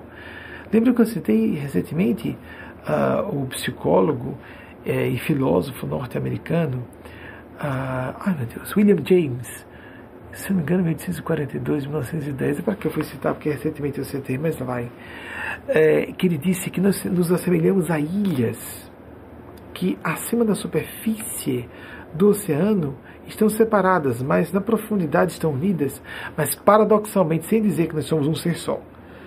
Não queiramos introduzir o universo inteiro, nossa capacidade de entendimento. Nós somos limitados. Nosso cérebro tem 1,180 kg gramas aproximadamente. É absurdo a gente querer colocar o universo na nossa capacidade de entendimento. Há um paradoxo aí. Nós somos indivíduos, sim. Nós estamos em processo evolutivo, sim. Somos seres imortais, que para quem estiver informado ou não, sim. Somos responsáveis pelos nossos atos e, inclusive, as negligências estão no campo dos atos, amplo sentido, ou seja, a não ação. A não ação no sentido negativo, não aquele filosófico de não ação que é o momento de renunciar a tomar iniciativas, é outra coisa. As negligências, as omissões e as ações estão no campo das nossas responsabilidades. Somos indivíduos, mas existe uma consciência maior de que fazemos parte numa interdependência, uma teia colossal, ciclópica, multidimensional de interinfluência e que nós devemos escolher dentro de uma margem de manobra que não é muito grande, mas Deus ajuda, as forças do bem nos ajudam a abrir essa clarabóia sistematicamente no topo da nossa casa mental, que temos que voltar a abrir, voltar a abrir quando aquela luz entra aquelas forças que querem arrebentar as outras portas e o alçapão são imediatamente repelidas. Mas nós temos que voltar a abrir, porque de novo a clarabóia vai fechando. Puxar de novo para que a luz do sol adentre, a luz de Deus adentre, a luz do céu venha para os nossos corações Existe uma centelha sagrada em nós, o Deus imanente, a deusa imanente, mas existe um ser transcendente, a Criadora, o Criador. Voltamos depois do nosso intervalo com esse assunto em minúcias, é um pouco mais é, pormenorizadas, desculpa, eu estou sendo redundante, com mais minúcias, com mais desdobramentos, aquilo que os nossos mestres e mestres do plano maior desejarem que eu traga para vocês. Retornando, são agora 21 horas e 12 minutos aqui La Grande, Nova York. Uma tempestade está passando por aqui. Wagner até 21 e 13 agora. Chegou a dizer, vamos desligar. Ele foi ligar realmente o gerador. Eu desligo umas 21 e 20. Eu, não, não, não, não. Deixa ligado continuamente. Interessante da tempestade acontecer nesse momento. Mera coincidência? É. é. Superstição exagerada? Pode ser, pode ser, pode ser. Misticismo barato? É, quem sabe, não é? Quem sabe, que é. Devo ser uma pessoa um pouco tola, né? Parece. Eu acho que eu pareço bastante tolo, né? Então, 21 e 13 aqui em, em New York, Empire State. New York City é só o nosso escritório. Vamos voltar de novo o slide do escritório, Vaguinho. Nosso escritório transferido apenas escritório, amigos. A sede continua sendo aqui em La Grande, Nova York no Chrysler Building em Manhattan, é, 405 da Lex, Lexington Avenue, no 26 andar, New York City. Então tá aí 10.174, 646, o mais um é o DDI dos Estados Unidos, 747, 646 é Manhattan, 747-0197. Os meninos brincaram que era meu ano, 1970, e o zero o zero trocado de lugar. então, 21 14 agora em Nova York, estado de Nova York, fuso horário de Washington DC. 22 e 14, o, o pouco de humor é para dar leveza um assunto super denso, sério e de interesse universal, inclusive para pessoas que não têm interesse, conscientemente. 22 horas e 14 em Brasília, em Londres e Lisboa são agora 2 e 14 da madrugada já do dia 25 de julho, 18 e 14 em Vancouver. Amigas, amigos, eu peço. Ah, sim, os nossos slides. Isso aqui é uma checagem, a verificação correta, não é? Eu tenho que falar dando respaldo no pensamento de outros autores e autoras sérias, sérios, que nós consideramos de, é, vamos dizer, idoneidade em conteste e alguns que não são tão confiáveis assim, ou que tenham sido pessoas de reputação ilibada, mas com questionamentos às suas ideias políticas, filosóficas, cito ateus e ateias aqui, mas que trouxeram contribuições. Então, nem sempre que eu estou citando aqui, eu estou subscrevendo, muito menos em nome da espiritualidade maior, tudo que tenho dito, muito menos tudo que tenho feito ou deixado de fazer. Somos seres humanos, todos falíveis, todos estamos aprendendo. Carl Gustav Jung, com muita frequência cito, um dos maiores gênios do século passado, espero que isso seja venha a reconhecimento público quanto antes, ainda hoje nas academias é muito contestado. 1875, 1961, seguindo. Alvin Toffler não temos imagem de, eh, liberada publicamente em 1928 a 2016. Tem uma coisa bem curiosa sobre Alvin Toffler que eu vou falar, vou ver se sou autorizado a falar sobre isso. É sobre o futurismo, eu falei a vocês, não é que ele trabalhou futurologia que foi uma disciplina do conhecimento que caiu em total descrédito durante o século XXI. Sócrates, entre 469 a 470 para 399 a.C., seguindo. Noam Chomsky, que esteja conosco o máximo possível, 7 de dezembro de 1928, o dia em que 13 anos depois, em 1941, aconteceria no aniversário, 13 terceiro aniversário dele. Ele estaria assistindo apavorado, eu não conheço nenhum relato dele mesmo a respeito disso, a invasão da, de Pearl Harbor e aquele ataque medonho que trouxe os Estados Unidos, tragou os Estados Unidos para bem da humanidade, para nos salvar a todas e todos da, do nazifascismo e graças a Deus estamos parcialmente liberados disso por hora. Não Chomsky, seguindo, por favor. O ataque a Pearl Harbor, 7 de dezembro de 1941, está aos 13 anos de Noam Chomsky. E me dei conta recentemente disso. Não, ele nasceu no dia de Pearl Harbor, só que 13 anos antes, né? Seguindo. Hipácia de Alexandria. Eu achei que foi uma, uma piscadela dos espíritos para me chamar a atenção para os significados simbólicos. A imagem dela não é muito segura que seja essa, 370 é a data que eu acho mais apropriada. Há quem especule até que tenha sido uma faixa assim, aproximada, 351 a 370 da nossa era, já do calendário gregoriano cristão, para 415 do Egito Antigo. Temos um insetozinho aqui, fazendo boas-vindas que seja. Seguindo. Próximo, por favor. William Butler Yeats, acho que a pronúncia é essa. 1865, 1939, que foi um dramaturgo e também considerado místico irlandês. Woody Allen, nascido em 1935, eu não sei, eu não posso endossar tudo que ele fale ou diga. É, tem alguns comportamentos bastante controversos no sentido de questionáveis. Mas aí então, como estou citando, para não parecer que estou endossando tudo que ele seja ou faça, tenho que dizer isso sem entrar em detalhes. Quem quiser, vasculhe a biografia dele. Ele é uma figura pública. Próximo por favor. William James já tem citado com frequência, 1842, 1910, desde que eu tive acesso aos, aos, estudos de William James. Era aquela época de maior abertura, como a ciência psicológica não era como hoje nós entendemos, estava em seus primórdios. Ele adentrava os fenômenos mediúnicos e paranormais com maior tranquilidade. Ele fazia uma integração dos fenômenos espirituais e místicos também. Aquilo que falei sobre a superfície as ilhas, não é, que é acima da superfície dos oceanos parecem separadas, mas que é claro que nas profundezas da crosta terrestre, aquelas ilhas estão, são picos e montanhas submarinas, né, como todos e todas sabemos. Isso me lembra é, uma expressão francesa que eu acho que é essa, l'expérience de tout.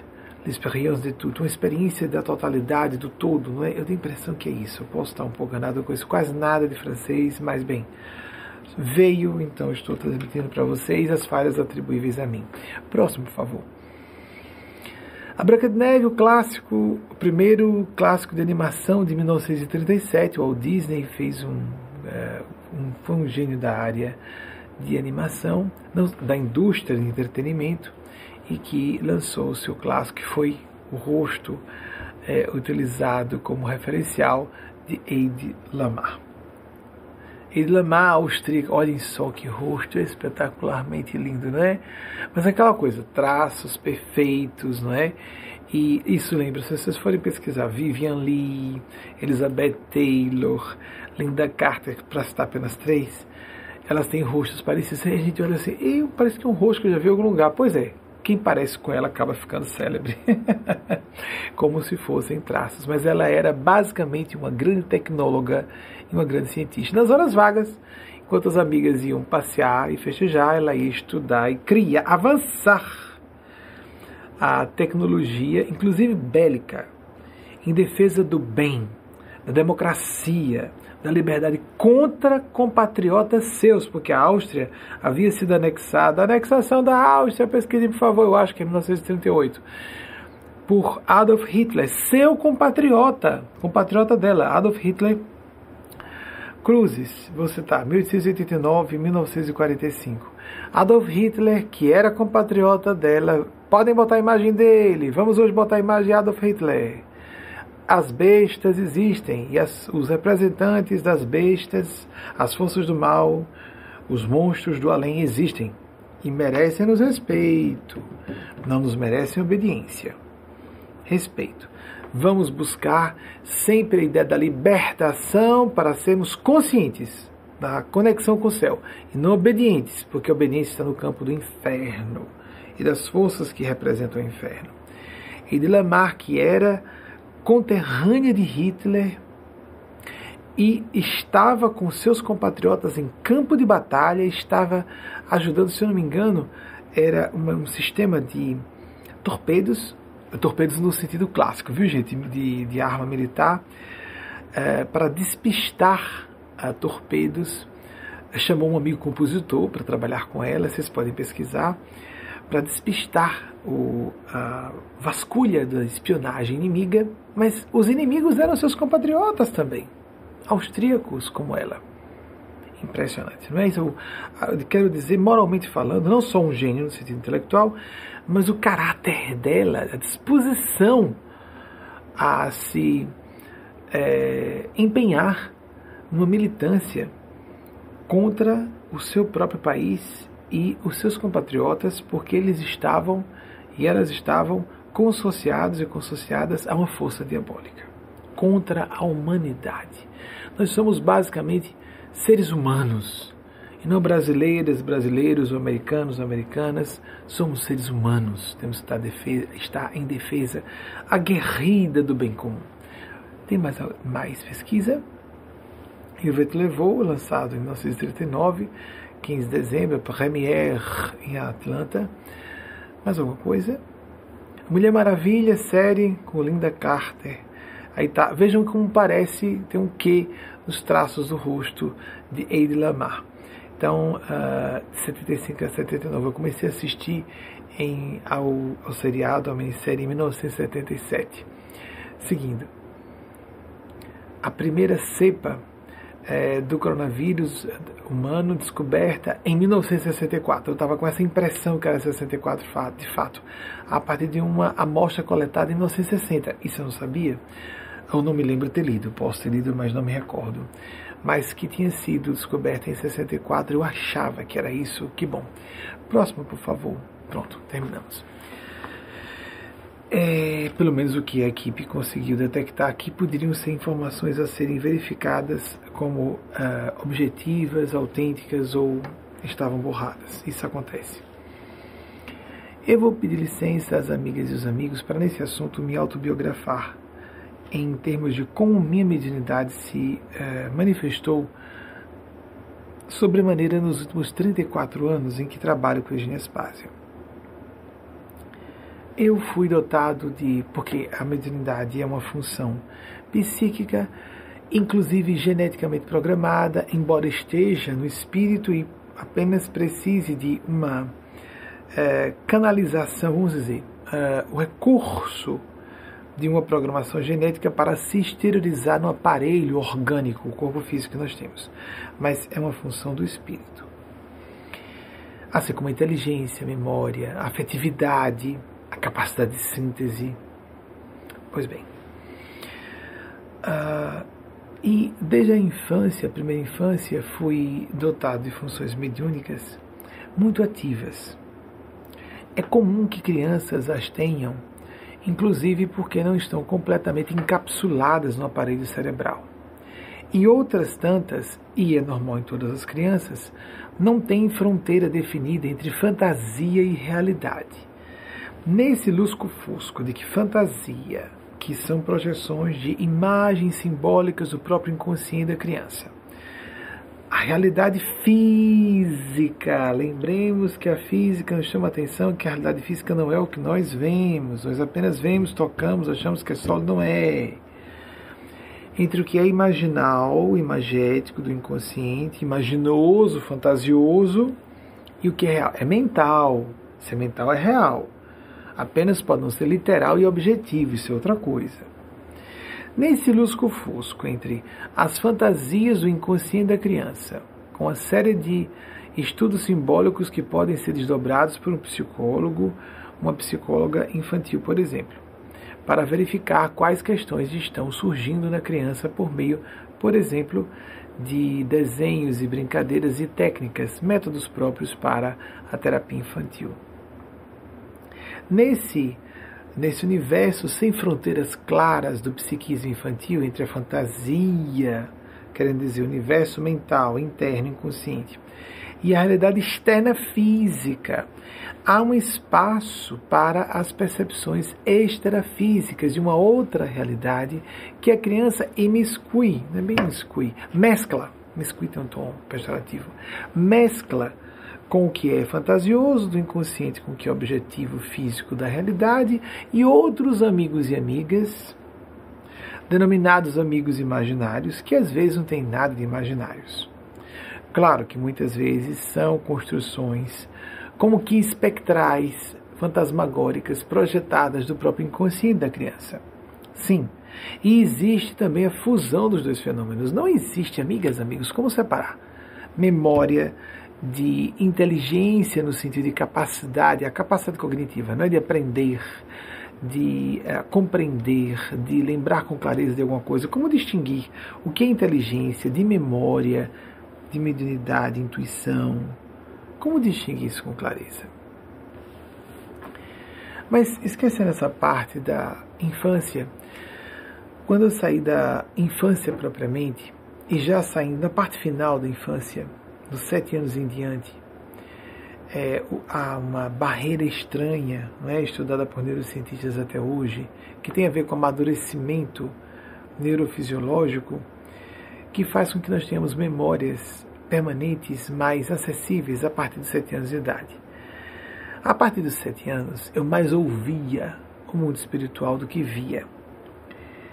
E normalmente o que eu ouvia não era muito agradável. Por isso que aquilo que falei, que as, os processos perturbadores espirituais são mais. Aí temos um insetozinho passeando por aqui. Se incomodar demais, Wagner, vou ter que pedir que você capture esse rapaz ou essa moça no seu gênero. Não dá para perceber, não consigo de, de, identificar daqui o gênero dessa mocinha atraída pela luz. Eles são foto, fotossensíveis e são atraídos pela. Aqui, tá adorando essa, essa luminária aqui. Enquanto não vier a mim, tá tudo bem.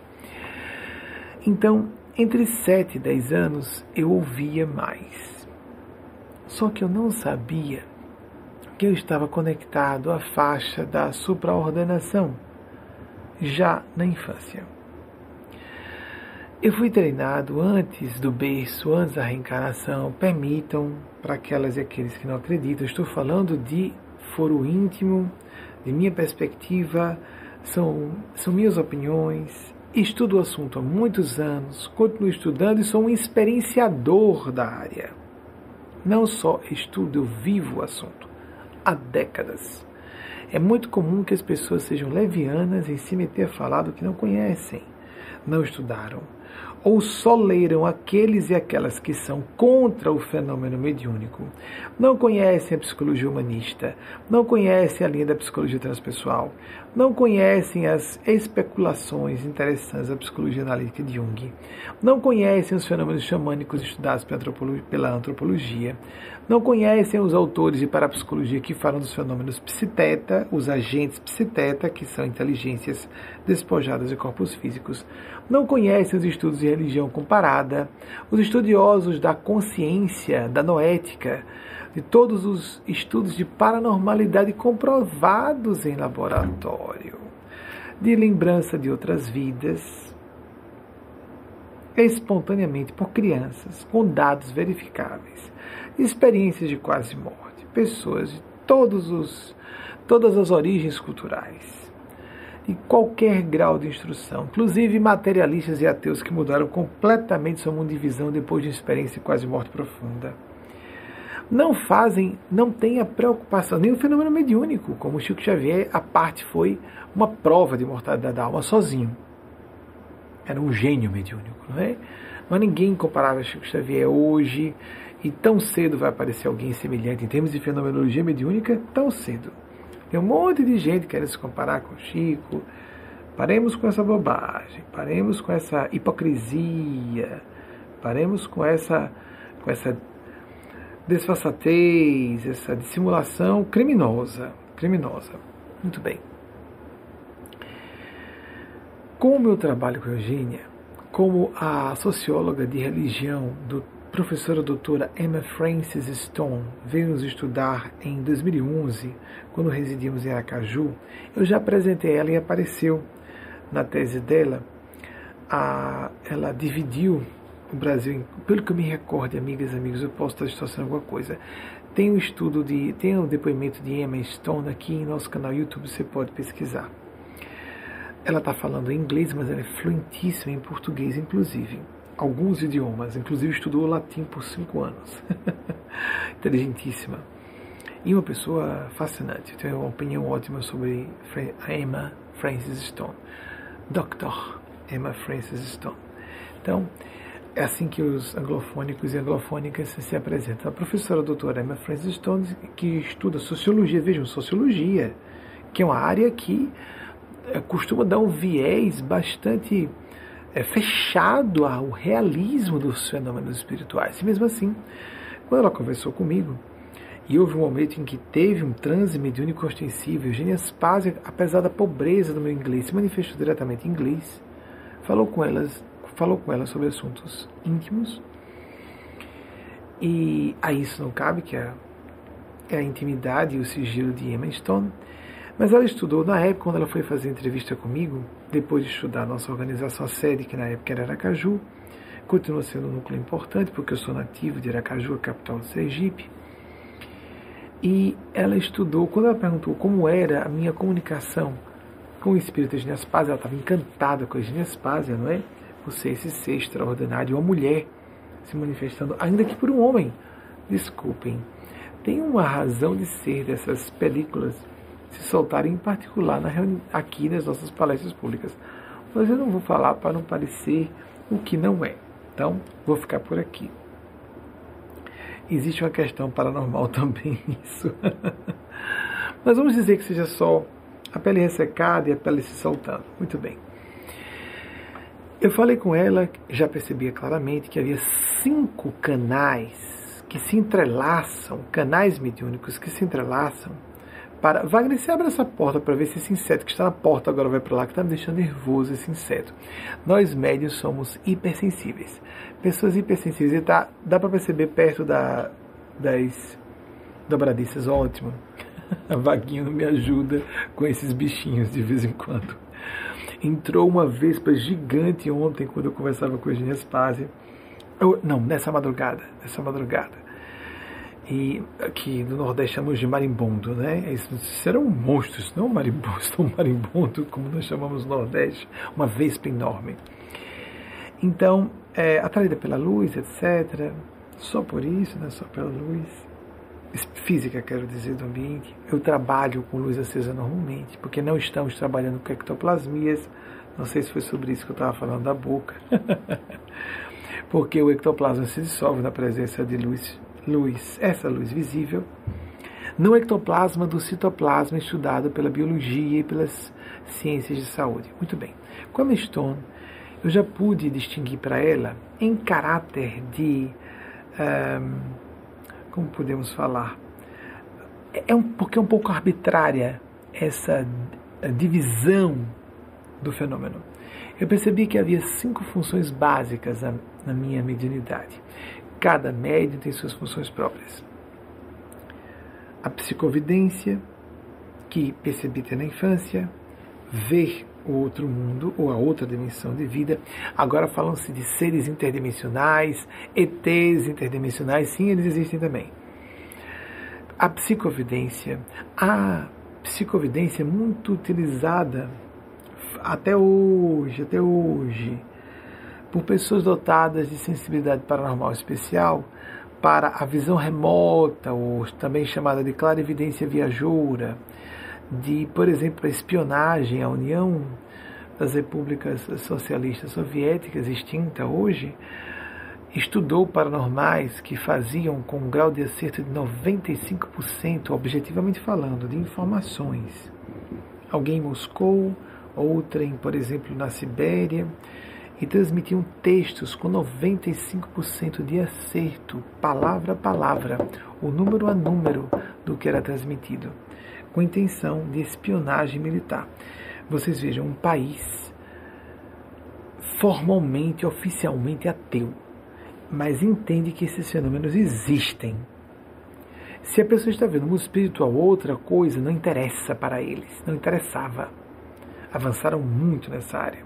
Os norte-americanos usam paranormais e médios até para polícia, para assuntos de polícia, investigações policiais. Onde não há alcance da tecnologia, usa-se a paranormalidade. Muito bem, que não necessariamente é mediunidade. A mediunidade, em tese, seria, nós concordamos com os kardecistas, o contato com o mundo dos que estão deslindados de veículos de matéria física, matéria densa, porque a energia ainda é energia física apenas numa frequência diferente mas essa matéria mais densificada, em frequência mais baixa, que os, em que os nossos corpos estagiam. A psicovidência, a psicoaudiência, como falei a vocês há pouco, que tinha muito na infância. Depois percebi que tinha a psicografia e a psicofonia. A psicografia surgiu em vários momentos esquisitos, digamos assim, da adolescência. Num certo momento, aos 14 anos em sala de aula, peço perdão àquelas e aqueles que já me ouviram relatar isso, no oitavo ano do ensino fundamental, hoje tem nove anos, não é? Em 1985 eu cursei é, o oitavo ano, uma professora passou uma, uma redação, um tema de redação, eu não conhecia ainda, eu ouvia falar na TV de Chico Xavier, etc., mas eu não dava muita importância ao assunto na época, em relação a Chico e ao espiritismo kardecista. Eu tinha pouco acesso a isso na época. A professora havia passado uma redação e eu comecei a escrever e eu notava que eu estava muito tomado pela escrita. Me chamou a atenção que eu estava como se fosse febril, extremamente dinâmico, intelectual e fisicamente o braço estava todo tenso. O braço direito porque eu sou destro, não é? Um colega atrás começou a me chamar insistentemente. Benjamin, me deu ideia, me deu ideia. Peraí, peraí, peraí. Eu não gostava de, dar, de pegar cola, mas dar cola eu dava alguma coisa, alguma pista. momento, momento, eu estou concentrado, eu não conseguia parar, estava febril. Vocês entendem aquele estado de, uh, de um hiperdinamismo galvanizado, como se tivesse um fio de escapado psíquico colado a mim. A uma certa altura, aquilo que Jesus disse: bata tanto a porta que alguém vai atender, nem que seja para evitar importunação. Foi o que aconteceu. Eu resolvi atender aquele colega. Tá bom, Fulano, me virei, eu lembro do nome desse colega, mas eu não quero expô-lo. É um testemunho, amigas, amigos, vocês aceitam se quiserem. Eu me virei para conversar com esse colega e o braço não parou. Assim mesmo. Quando o programa, que estava em rede nacional pela Rede Brasil TV, completou um ano de exibição em rede nacional, eu soube que um outro colega na posição oblíqua à esquerda para frente, que eu me lembro de, ter, de que ele tinha visto isso, mas eu não sabia que ele se lembrava, comentou que viu esse episódio, que acompanhou esse episódio, que se lembrava desse episódio, mas ele é, se atentou para um aspecto que não me chamou a atenção. Então, fui, falei com esse colega, eu continuava com consciência do que o braço escrevia, o braço escrevia. Eu não perdi consciência, que seria, se eu perdesse completamente a consciência do que o braço escrevia, seria o que estudiosos da mediunidade desde o século XIX chamam de psicografia mecânica. A minha não é mecânica. Eu tenho inclinações à, à psicografia semimecânica, mas isso eu não utilizo e tenho trabalhado cada vez mais apenas a canalização para que eu suba a minha frequência, a faixa deles, quanto possível, e os canalize interpretando-os, interpretando-as de acordo com o que eu consiga, consiga captar, não só no campo de ideias, mas principalmente no âmbito dos sentimentos. Eu sei que isso parece para muita gente história da carochinha, ou etc, blá blá blá blá, Amigos amigas, houve tempo que até micro-organismos Pasteur teve que enfrentar a comunidade científica mostrando um, uma célula no microscópio. E foi questão de.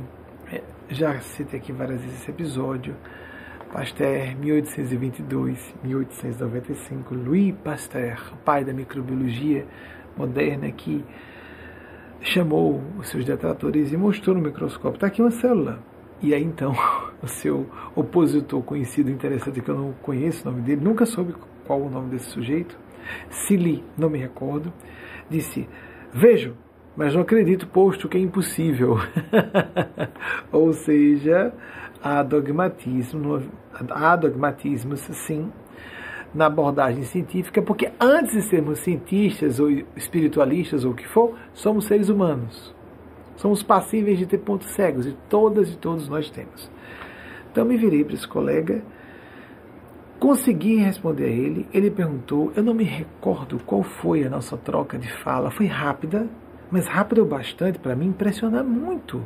Querendo dizer, o que que está acontecendo comigo? Aquela pergunta que naturalmente nós faríamos, não é? Como eu estou conseguindo escrever enquanto converso com ele? Nossa, será que eu sou tão inteligente assim? Né? É o primeiro pensamento que me veio à mente. Mas tinha alguma coisa estranha acontecendo. Quando eu voltei, eu percebi que o texto tinha saído da pauta e ficado no meio entre as duas pautas, com pequena uh, distorção na linearidade, na distância entre as duas linhas. Eu, como adolescente à época, acostumado desde a infância a utilizar cadernos pautados, escrevi exatamente em cima da pauta, por uma questão até de disciplina e por condicionamento, por automatismo. Quando eu me virei, quem estava usando o meu braço escreveu entre as pautas. O colega, outro que eu disse que estava na posição oblíqua à frente para a esquerda, um, o que eu, aquele com quem eu falei estava exatamente atrás de mim. O que estava na posição oblíqua à esquerda, é assim que eu me recordo pelo menos, para frente, que estava olhando assim para poder me alcançar, não é? Como eu estava nessa posição, ele me observava assim. Por alguma razão, ele foi chamado a atenção para o que estava acontecendo. Ele comentou em 2002, quando o programa estava completando um ano em, rede, em transmissão em rede nacional para a Rede Brasil TV, que viu e se impressionou que eu estava escrevendo na pauta. Aí então eu corrigi, engana-se você. Eu não estava escrevendo na pauta, eu não sei como ele conseguiu ver a distância que ele estava, mas coisa de olhos jovens, né? Ele viu que eu estava, por isso que ele não percebeu com clareza, estava um pouco distante. é na posição oblíqua esquerda, mas distante bastante para ele supor que eu estava escrevendo sobre a pauta e eu não estava escrevendo sobre a pauta. Saí da pauta. Saiu da pauta o texto, a escrita a manuscrita. E alguém vai dizer, qual a importância disso, né? De ter saído ou não da pauta? Porque uma pessoa muito hábil, por exemplo, eu não gosto de usar papel pautado, eu uso papel não pautado. E a caligrafia costuma ficar alinhada, independentemente da pauta, porque pauta é algo semelhante à caligrafia pontilhada, que é por exemplo, cadernos de caligrafia de criancinhas que estão sendo alfabetizadas. É o último resíduo, vestígio das, uh, das palavrinhas pontilhadas para a criancinha cobrir, é a pauta. Que é necessário haver pauta para a pessoa não sair da linha quando a pessoa está treinada a manuscrever, ela não precisa mais da pauta. Tanto é que, em algumas ocasiões, quando fui usar uh, ter uh, papel pautado, havia um incômodo uh, psicológico em encostar o texto escrito na pauta. E eu escrevi no meio das duas pautas. Quando eu escrevi no meio das duas pautas, na primeira ocasião que isso ocorreu alguns anos depois, eu me é, recordei do episódio em que aquele espírito que escrevia, não sei quem foi, por, nem tive nenhuma revelação depois disso sobre isso, que aquele espírito que escrevia, que era uma pessoa bem letrada, muito adulta, não estava querendo escrever em cima da pauta. Enquanto eu olhava para o texto, eu colocava o texto dentro do meu. Era, lembrem, eu falei que minha inclinação era para o trabalho semi-mecânico. Então encostava, eles deixavam que eu usasse o meu automatismo. Não há, quando é uma manifestação do plano do bem, eles respeitam completamente a nossa própria forma de ser, sentir e agir, lembremos disso. E eu escrevia muito falando do perigo do apocalipse nuclear na época. Havia sempre um foco de conscientização. Vejam, não importasse o tema, o ah, me recordo que havia uma inclinação, é claro que nem sempre deve ter sido esse, esse tema, mas havia uma inclinação em 85, não em 88, quando eu conscientemente recebi, em 7 de abril de 88, aqui, é ali que nós marcamos o início do meu trabalho com a Genespásia, e que eu sabia que eu estava recebendo. E não foi semi-mecânico.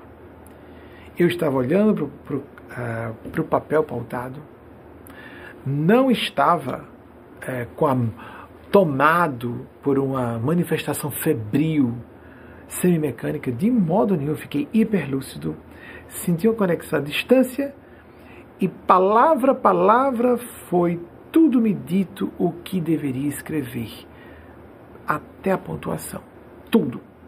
O texto ficou impecável, porque não era meu. Então, voltando. A psicografia surgiu-me o que eu não gostava e eu tive que admitir, a psicofonia, eu trabalho a psicofonia sistematicamente nas palestras. Não precisa ver a incorporação, que ideia de incorpore, de entrar no corpo do médico, isso é uma bobagem, não entra. Mas falar em nome de outros espíritos, sem dúvida, eles me deixam livre para adicionar, inclinar a um modo ou outro de falar também e por fim, além da psicofonia, que é o que eu mais utilizo, quando eu digo que estou canalizando, basicamente é a psicofonia. E por fim, mais do que a psicofonia, o que é mais importante, vamos chegar agora à questão do desenvolvimento mediúnico em sua excelência. O quinto canal, como falei, é a professora, a doutora Emma Francis Stone. O Francis é porque distingue da atriz Emma Stone. Emma Francis Stone que eu chamei canal Intuição, hífen Coração ou canal Coração. A intuição, que nós dividimos em duas grandes subcategorias: intuição mental ou de fluxos de pensamento, em que nós nos sentimos hiperlúcidos, o pensar fica claro, a inteligência parece ficar mais aguçada. E o outro campo, uma esfera muito mais importante, e que é ignorada honrosamente, uma pena, rosa não, tragicamente ignorada. é o campo dos sentimentos. A intuição é patrimônio universal. Atenção. Você mesmo que diga, ah, eu estava inspirado, não foi? Eu estava me sentindo mais inspirada naquele dia. Todas as pessoas podem ser ativadas, porque nós somos espírito, basicamente. Quando se fala psicografia, psicofonia, tem a psique nossa, que está entrando em reverberação, ressonância ou consonância com outros seres, em corpos físicos ou fora de corpos físicos. Mentes coletivas, como um ambiente carregado aqui, uma de vocês fez alusão, mentes familiares, mentes grupais de, por exemplo, organização, a cultura organizacional. Existem elementos que são psicológicos de uma cultura organizacional de uma empresa, de uma academia. E o indivíduo pode ser induzido, absorvendo uma série de regras, muitas vezes no subtexto do dia a dia. Subliminarmente a pessoa vai absorvendo aquela, às vezes subliminarmente, às vezes bem de forma deliberada, a cultura daquela organização e sabe como deve agir ou não agir. Mas há um fenômeno mais amplo, psíquico, que faz com que o indivíduo se enquadre sem nem perceber que está sendo enquadrado, o indivíduo ou a pessoa sendo enquadrada. Amigas, amigos, o, a intuição é universal. E quando alguém desenvolve mediunidade, por exemplo, a gente diz: Eu queria ver com clareza. Se eu visse, eu acreditaria. Quando a gente fala isso, não sabe o tamanho da asneira que está dizendo. Primeiro, porque ninguém vê vírus. Você vê vírus? é, bactérias, fungos, micro-organismos. Já viu uma célula do seu corpo? Você tem dúvidas que seu corpo seja composto de células? Ah, mas é claro, porque tem microscópio, é exatamente, nós temos instrumentais para observar. Você tem dúvidas de que os astrofísicos têm razão. E os astrônomos, para não chegarmos à astrofísica, os astrônomos têm razão ao falar, porque é, são áreas que acabam se inevitavelmente entrelaçando. Você tem dúvida que exista lá aquela nebulosa ali, olha, aquilo ali é, um, é uma galáxia. E depois além tem uma galáxia mais distante ainda. Há a teoria dos multiversos, que está sendo bastante polêmica, considerada polêmica nos meios de física. Mas vamos ficar só no que é mais seguro. Existem várias galáxias no nosso universo conhecido. Ah, você acredita que existam galáxias? Que esse número que os astrônomos apresentam, isso eu sempre noto que é uma variação porque é uma estimativa. De, por exemplo, de nossa galáxia, a Via Láctea, ser, ter aproximadamente 200 bilhões, bi, bilhões de estrelas, sóis. Nosso Sol é uma estrela de quinta grandeza, como as amigas e os, os amigos já devem ter lido ou aprendido ou lembrar. Na escola até fala sobre isso. E de que existiriam mais 100 ou 150 bilhões de outras galáxias, não estrelas. Nós somos uma nesga, uma, nonada, uma ninharia, a Terra inteira. É, poeira cósmica, poeira cósmica, a Terra inteira. Imagine nós, como pessoas. Cada um vale o que vale para Deus, disse um grande místico cristão. Isso é o que interessa. Perceber essa nossa pequenez é tão importante, não é? Voltando. E a nossa ciência tão arrogante, em só alguns séculos de existência, já querem dizer tudo, negar tudo categoricamente. As tradições espirituais, com grandes gênios de vários séculos afirmando e se confirmando reciprocamente Vamos ler mitologia, vamos ler antropologia, vamos ler um pouquinho, vamos sair um pouquinho da nossa área. Não, ficamos, não fiquemos tão monofocados. Isso é obtusidade, botar antolhos. Enxergarmos só uma coisa porque nos convém, nos interessa e nos enquadramos numa disciplina de conhecimento, numa certa academia e não enxergamos a polifacética, policromática, multifocal expressão do universo humano e do que vai muito além do ser humano. A intuição é patrimônio comum. Ver um espírito é tão perigoso. Ouvir com clareza, como se fosse físico. Quando a pessoa diz, olha, eu vi como se fosse físico, ouvir como se fosse físico, começou o perigo.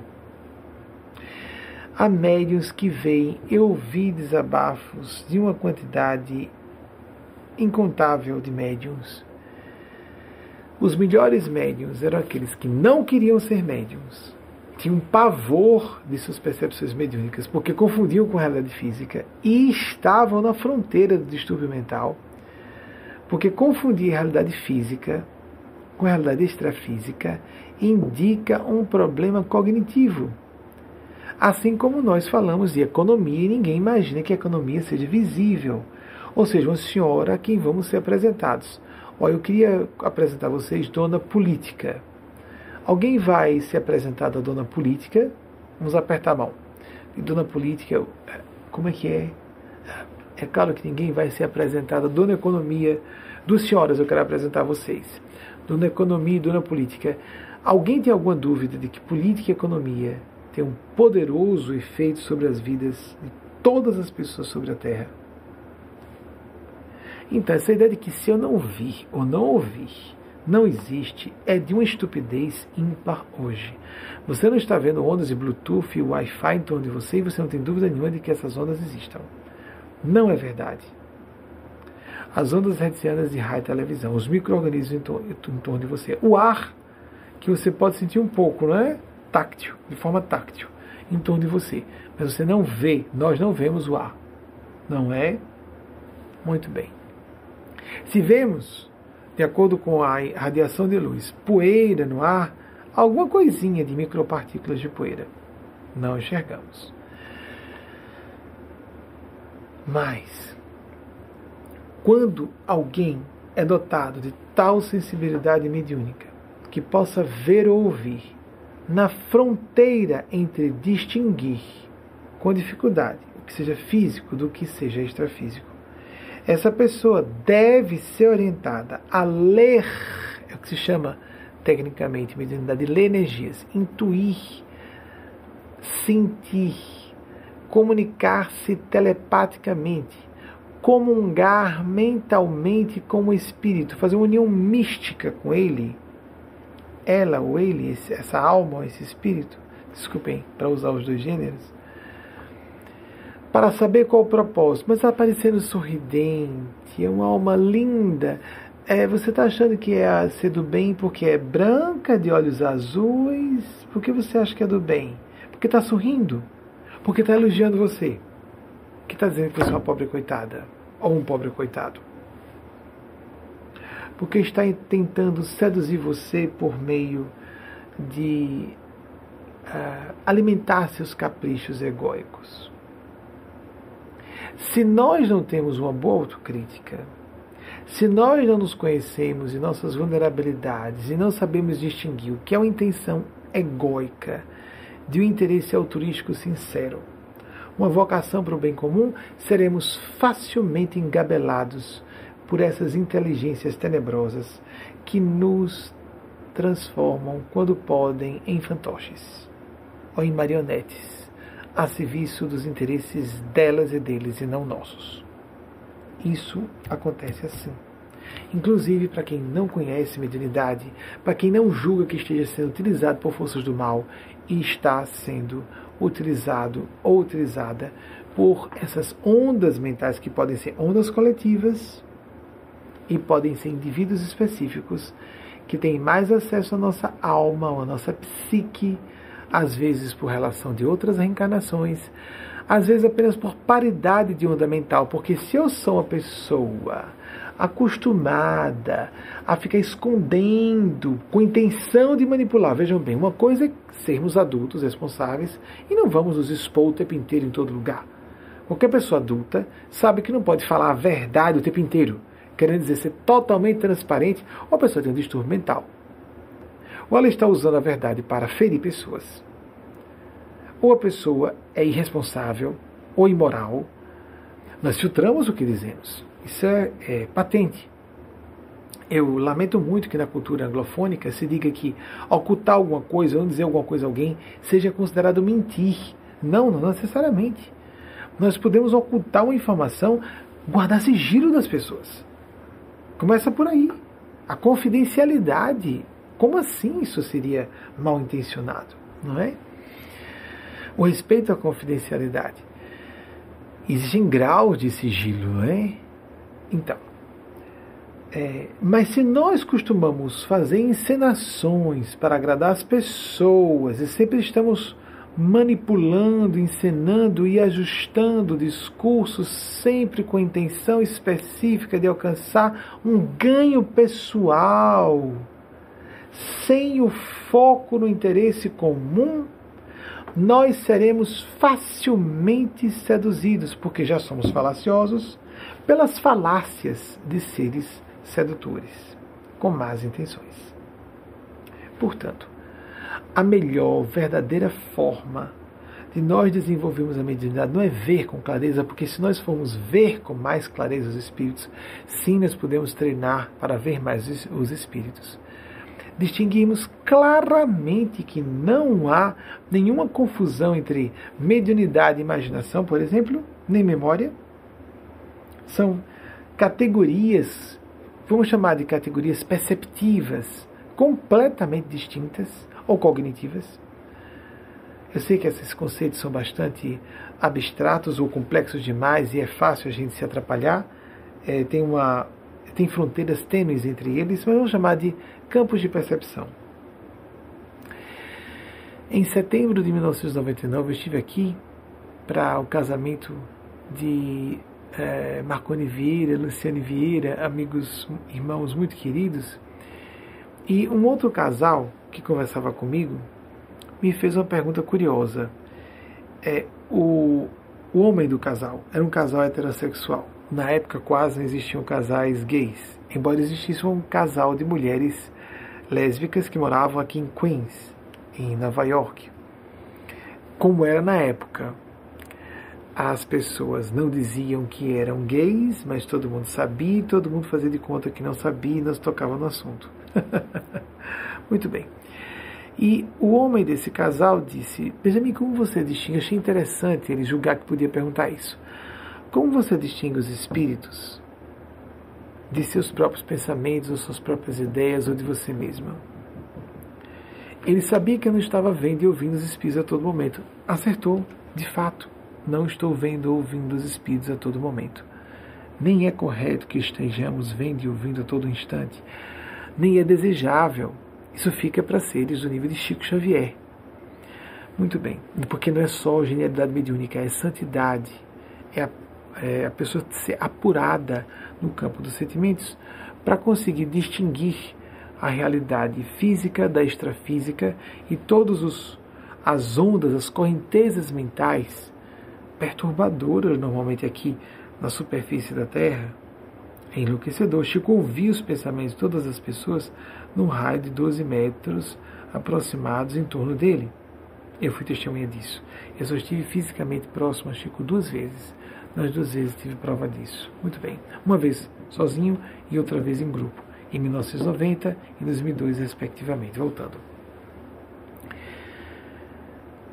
Se a pessoa, então ele me perguntou como distinguir, e eu disse a ele, então uh, vamos fazer a distinção de memória e imaginação primeiro. Cada vez mais estudos aparecem dizendo como nós confundimos memória com imaginação, ou como a memória humana é falha, porque é isso, misturamos memória com imaginação. Duas pessoas saem de uma festa e saem com versões completamente diferentes do que aconteceu durante a festa, ou de um evento social, e as duas pessoas estão tentando ser honestas, se conhecem, sabem que não estão mentindo uma para a outra. Vocês já perceberam como isso é comum? Muito bem. E existe a tal da reescrita da memória, nós adaptamos sem perceber. Não estamos com a intenção de enganar, nem nos enganar, mas nos enganamos. Eu me lembro que eu, a analogia que eu criei para ele foi a seguinte: tente é, visualizar você você já esteve em Paris com sua esposa alguma vez? Antes eu perguntei, tente lembrar de você com sua esposa no lugar onde vocês estiveram. Lembrou-se ele? Sim, me lembrei.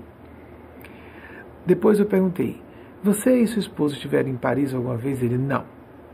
Mas você conhece a imagem da Torre Eiffel? Sim. Você consegue unir a sua imagem, sua esposa, junto à Torre Eiffel? Ele: Sim. Pronto.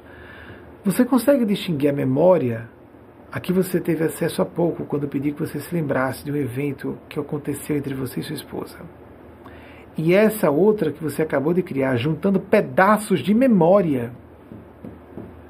A sua imagem, sua esposa, e imagem que você já viu em cartões postais, em filmes, em o que seja. Na época já existia internet, muito aqui nos Estados Unidos. Desde 95, metade dos lares norte-americanos tinham acesso à internet, com computadores pessoais à época, os PCs, né?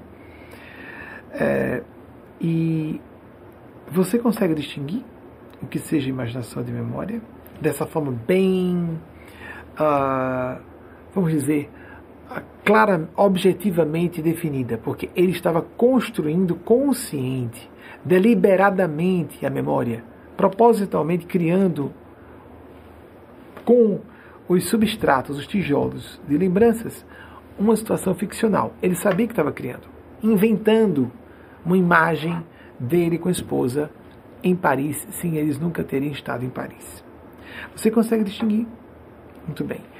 O campo da mediunidade é outra gaveta, eu usei a analogia de gavetas, é outra gaveta mental. Não há como separar memória de imaginação. Veja, quando você foi imaginar você e sua esposa em Paris, você usou pedaços de memória. Mesmo que você quisesse se separar, não consegue. Na memória, você pode julgar que não tem imaginação. Tem. Tem distorções nessa memória. E nós vemos, não precisa ser um evento antigo. A pessoa acabou de sair de uma festa, um casal sai de uma festa, e se não tiverem uma relação harmônica, bem constituída, podem se acusar reciprocamente de mentirosos, porque estão divergindo sobre a memória do que acabou de acontecer. Já acompanharam isso? Isso é extremamente recorrente.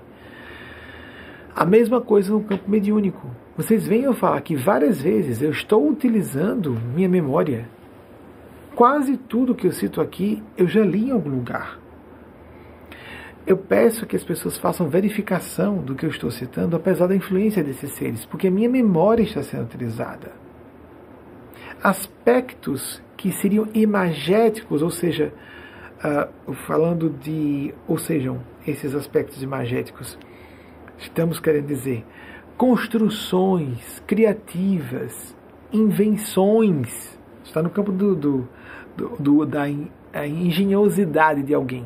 Nós estamos inventando ideias, criando ideias. Opiniões são criações nossas. Parcialmente. Somos muito influenciados. E não queremos admitir que somos influenciadas tanto quanto somos. Por algo inconsciente que já lemos, pelas induções familiares, para agradar as expectativas de terceiros, muito mais do que nós gostaríamos de admitir. Quanto mais percebemos isso, mais ficamos autossuficientes. A gaveta do fenômeno mediúnico é tão real quanto a memória e a imaginação. Tão real quanto. Assim como temos percepções abstratas de coisas que não vemos, a intuição, para você que, digamos, fale, Nunca vi espíritos, nunca ouvi nada que eu pudesse dizer que foi proveniente de outra dimensão. Não importa. Você continua sendo espírito. Você pode não acreditar na existência do mundo espiritual e estará imerso, mergulhada, mesmo assim, num oceano de consciência.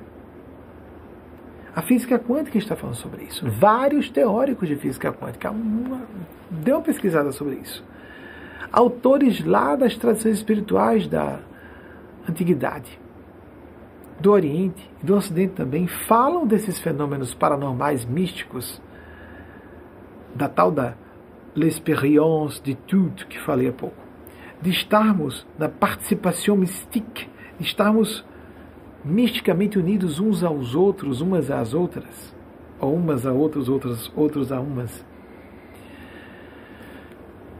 como então você garantir que vai, quanto possível, vai haver falhas, que vai estar em sintonia com a faixa da benevolência e da hiperlucidez, e menos invadido, invadida, manipulado ou manipulada por agentes da desagregação.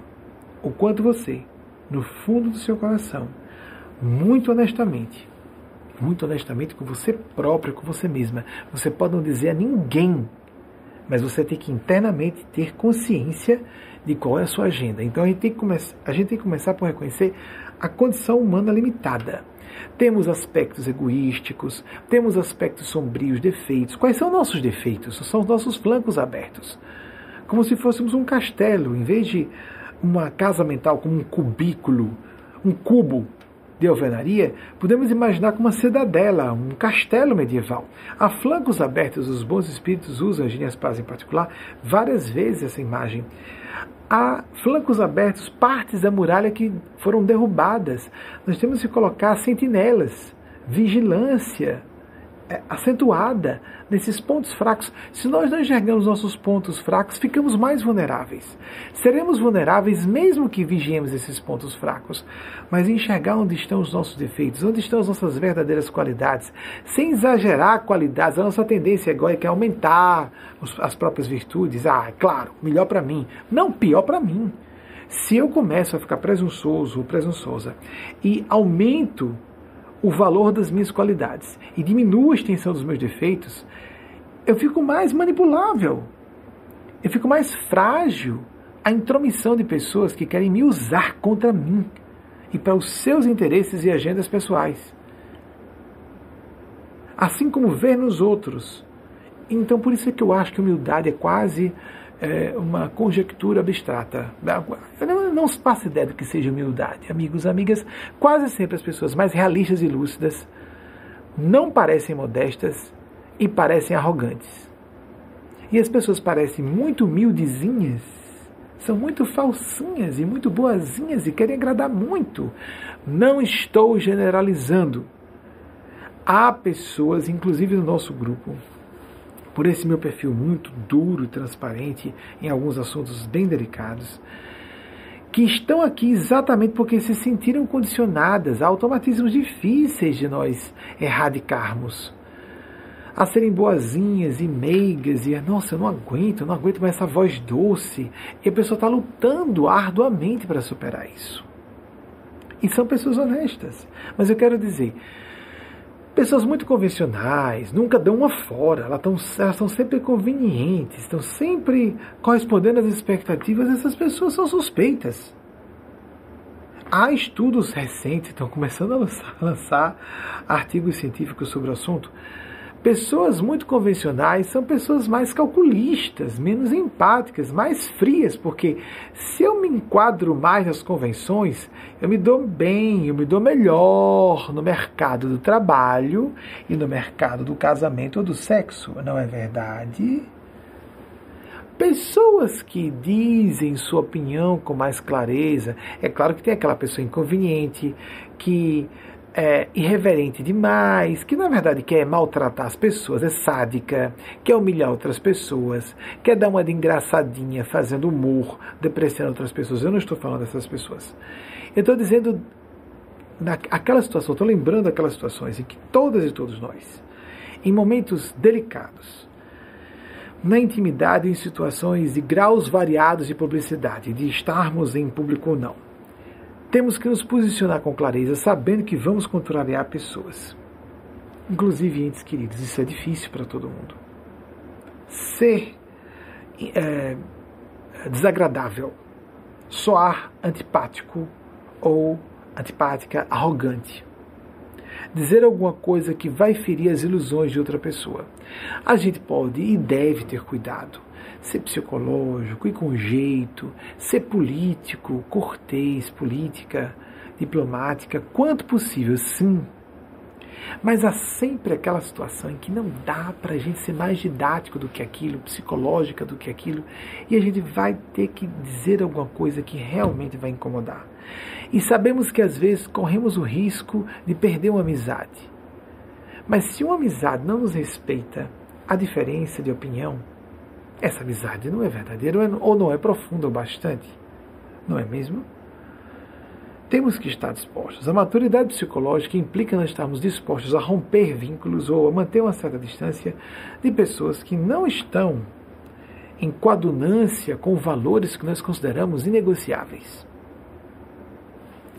Se amadurecemos como espírito, como pessoas, psicologicamente amadurecemos, e estamos conscientes que a nossa intenção é fazer o bem, que a nossa intenção é prestar um serviço decente em prol do bem comum em qualquer área profissional, acadêmica, familiar, nos momentos de lazer, como acabei de falar, pessoas que brincam, zombando, desdenhando, é, destacando o defeito de alguém, às vezes sabendo que a pessoa já sofre bullying com aquilo nós podemos e devemos, até nos momentos de lazer, ficar atentos e atentas para com quem ou com que estamos sintonizando. Mais do que buscar sinal mediúnico, percepção clara, não precisa botar um microscópio aqui o tempo inteiro para a gente ter acesso a micro-organismos, nós sabemos que existem. Ou um telescópio aqui para alcançar, vou ver Vênus agora com clareza que é, é, telescópios simples é, podem mostrar planetas do nosso sistema planetário. Um mega telescópio hiperpotente para enxergar uma nebulosa distante, que seja. Nós não precisamos o dia, no dia a dia para laborar no campo de, do juízo de valor, de tomar decisões sérias sobre nossas vidas, o tempo inteiro está procurando precisão de sinal mediúnico, de informação objetiva, mesmo porque não há objetividade absoluta em nada. Se não há na física quântica, quando se falou do princípio da incerteza, como Werner Karl Heisenberg trouxe-nos a todas e todos, provando matematicamente isso. Imaginemos o campo subjetivo de opiniões. Ah, claro que órgãos de imprensa têm seus vieses ideológicos, ou das, dos diretores, dirigentes editoriais. Aqui eu falando, claro que há vieses de minhas opiniões pessoais. E os próprios mestres e mestres espirituais não vão violar o meu uh, uh, quadro principiológico, deontológico, a, as minhas convicções profundas, meu histórico de vida. Aqui mesmo eu falo com vocês, é impossível não haver essa filtragem que distorce um pouco. Então cabe a você assumir a responsabilidade sempre, sem intermediações de doutrinas, igrejas, a eclésia espiritualis, a igreja espiritual de Jesus ou de toda a espiritualidade de modo geral que representa a verdade de Deus, verdade entre aspas, porque não temos acesso à verdade absoluta. A verdade relativa sobre nós próprios e aquela que alcançamos em termos de princípios gerais de humanidade, de humanismo, de solidariedade, de cidadania, de responsabilidade, de compromisso combativo pelo bem. Tudo isso depende de nós e é assim que nós estabeleceremos sintonia com os gênios celestes seremos mais ou menos ajudados por forças do bem quanto mais estivermos de fato interessados nisso. Há muita gente dizendo, não minha intenção, o bem comum, mas a verdade está querendo é enriquecer. Na verdade, a prioridade dela é ficar com poder. Na verdade, a agenda dela é controlar pessoas. Amigos, amigas, a gente vê isso no, no seio das famílias, entre cônjuges como disse a vocês, há graus e sigilos e há certas, certos padrões de confidências. Querendo dizer, de manter confidencialidade, manter sigilo, manter segredo sobre algumas coisas que eu simplesmente não compreendo.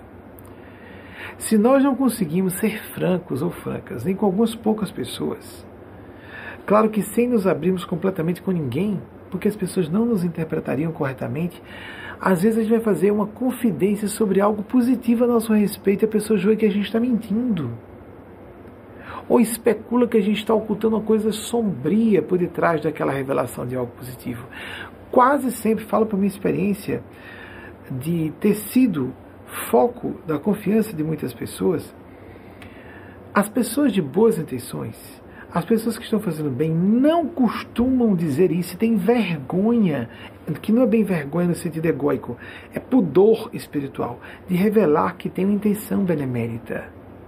Quem anda propalando muito intenção de fazer o bem, quem faz muita questão, eu sou honesto, eu sou honesto, eu sou honesto, eu sou.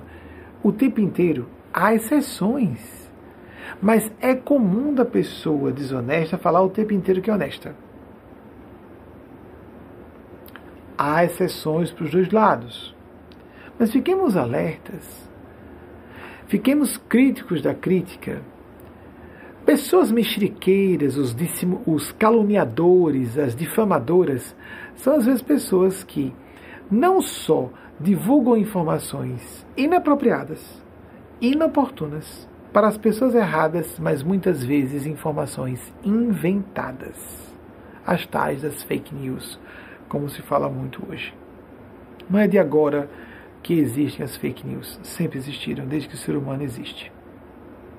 Mentiras propaladas e reiteradas de tal modo, e cada vez mais há estudos que mostram que uma mentira repetida, isso é sabido, a, a própria sabedoria popular fala sobre isso, uma mentira muito repetida começa a sua verdade, não é? Vamos buscar o nosso coração, nossa consciência, porque se nós não formos pessoas de boa índole, se nós não garantimos a nossa própria boa sintonia, nós vamos estar ao lado de uma pessoa de bem e não vamos confiar nessa pessoa. Existem graus variados disso, amigas, amigos. Por exemplo, há pessoas que têm problemas de caráter, pronunciados inclusive, mas que são tão honestas com elas mesmas que elas conseguem enxergar a virtude de uma pessoa santa. Chico Xavier, por exemplo, era comum que as pessoas caíssem de joelhos aos pés dele porque sabiam esse cara não está encenando. Enquanto tem gente que olha e ficava dizendo esse sorriso dele congelado no rosto, hum, tá querendo passar de bom. Generalizar assim, dessa forma, que coisa patética. Eu ouvi de um grande expositor espírita insinuar que Chico Xavier é hipócrita. Hipócrita você, amiguinho. Hipócrita você, como você está revelando publicamente. Hipócrita você, consociado a forças das trevas no Brasil políticas. Hipócrita você, o Brasil sabe disso. E Chico Xavier deixou registrado por escrito, em cartas espalhadas pelo Brasil inteiro. Hipócrita você. Como disse Ana Arendt, que ah, para nós nos chocarmos, lembra que eu falei isso recentemente? Só o contato com as pessoas, eu fico realmente indignado com pessoas que se colocam contra almas santas e vou ficar sempre. E se não é você, prove que não é você. Prove que não é você. Uh, Anna Arendt disse, uma judia, que opinião cristã, vejam só, e judia, que é de fato, citei algumas semanas, vale a pena lembrar, vale a pena lembrar, algumas semanas atrás citei. E quando, por exemplo, ela disse, é em contato com o crime, o criminoso, que nós temos a oportunidade da perplexidade diante da força do mal. Eu não vou citar seu nome não, viu, amiguinho? Eu não sou como você. Eu não vou citar seu nome não. Às a pessoa pela de medo, não é? Ai meu Deus, estou perto de morrer. O que, é que ele vai falar de mim quando eu morrer? Não me conhece. Porque não se conhece. Não consigo enxergar a santidade de Chico. Como vai enxergar apenas a minha decência humana normal? Não me conhece. Acha que saca o que não saca coisa nenhuma. Fez mal a muita gente no meio espírita, no meio kardecista. Mal a muitos líderes que tentaram se manifestar e não puderam o karma vem, amiguinho. Não importa que vozes você ouça, porque nós, quando estamos acostumados a mentir, atraímos mentirosos do além, em meio a seres do bem. Você não sabe distinguir o que é força do mal, o que é força do bem, não importando quantas décadas você tem de experiência mediúnica. Simples assim. Ana Arendt concluindo. Isso é importante para também quem quiser pescar sobre que ou sobre quem estou falando porque isso é em todos os meios religiosos. O dogmatismo hipócrita, Jesus se posicionou contra a hipocrisia abertamente. Em vez de nos preocuparmos com vaidadezinhas, que bobagem. Nós temos que nos preocupar com pessoas dissimuladas, hipócritas, mentirosas, voltadas a fazer o mal, a criar estratégias para destruir pessoas por trás. Hipocrisia, dissimulação, isso é monstruosidade, isso é canalizar forças do mal. Em vez de pensarmos em fazer o bem comum, e estamos preocupados em passar rasteira nas pessoas pelas costas. Isso é visto, não só pelo plano superior, mas por pessoas mais sagazes que enxergam e cedo ou tarde a pessoa fica desmascarada. Então, Ana Arendt disse: é sim no contato com o crime criminoso que ficamos chocados com a perplexidade, ficamos perplexos com o mal. Mas é a hipocrisia que é podre até a raiz. E Jesus veio se posicionar contra isso, a hipocrisia, a dissimulação de que quem, quem quer passar pelo que não é. E o hipócrita, por, par excellence, por excelência, em inglês não se faz a tradução para como em português. Por excelência, tem aquele hipócrita que é consciente que é hipócrita, mas tem aquele hipócrita que começou a ficar louco ou louca. Não sabe que está mentindo. Nos dias de hoje, nós percebemos um texto do Brasil confuso politicamente, não é? E como se nós não pudéssemos, não devêssemos falar sobre isso. Vamos ficar alertas para as incitações à violência. Cuidemos com essas forças do mal que estão concitando as pessoas a se armarem no Brasil. Fiquemos alertas. Há alguns meses, poucos, para uma campanha presidencial e para o empossamento posterior. Fiquemos alertas. Como líder espiritual em emergências, eu preciso falar, eu devo falar, eu dou contas aos meus mestres e mestras espirituais, se não falar. Enquanto outras forças resolvem se alinhar com os tiranos que representam gênios diabólicos. Revelam quem são ao se alinharem com gênios diabólicos. Vou repetir: revelam quem são ao compactuarem, ao serem coniventes com o que estão compactuando. Estou sendo claro? Não importa que você acredite e uma claque bata palmas para você, porque os infernos estão cheios de pessoas que foram ovacionadas pelas multidões. E Jesus subiu a cruz sozinho cuidemos para que não sejamos seduzidos pelo a onda do Maria vai com as outras, ou José vai com, as, com os outros, para não sermos misóginos.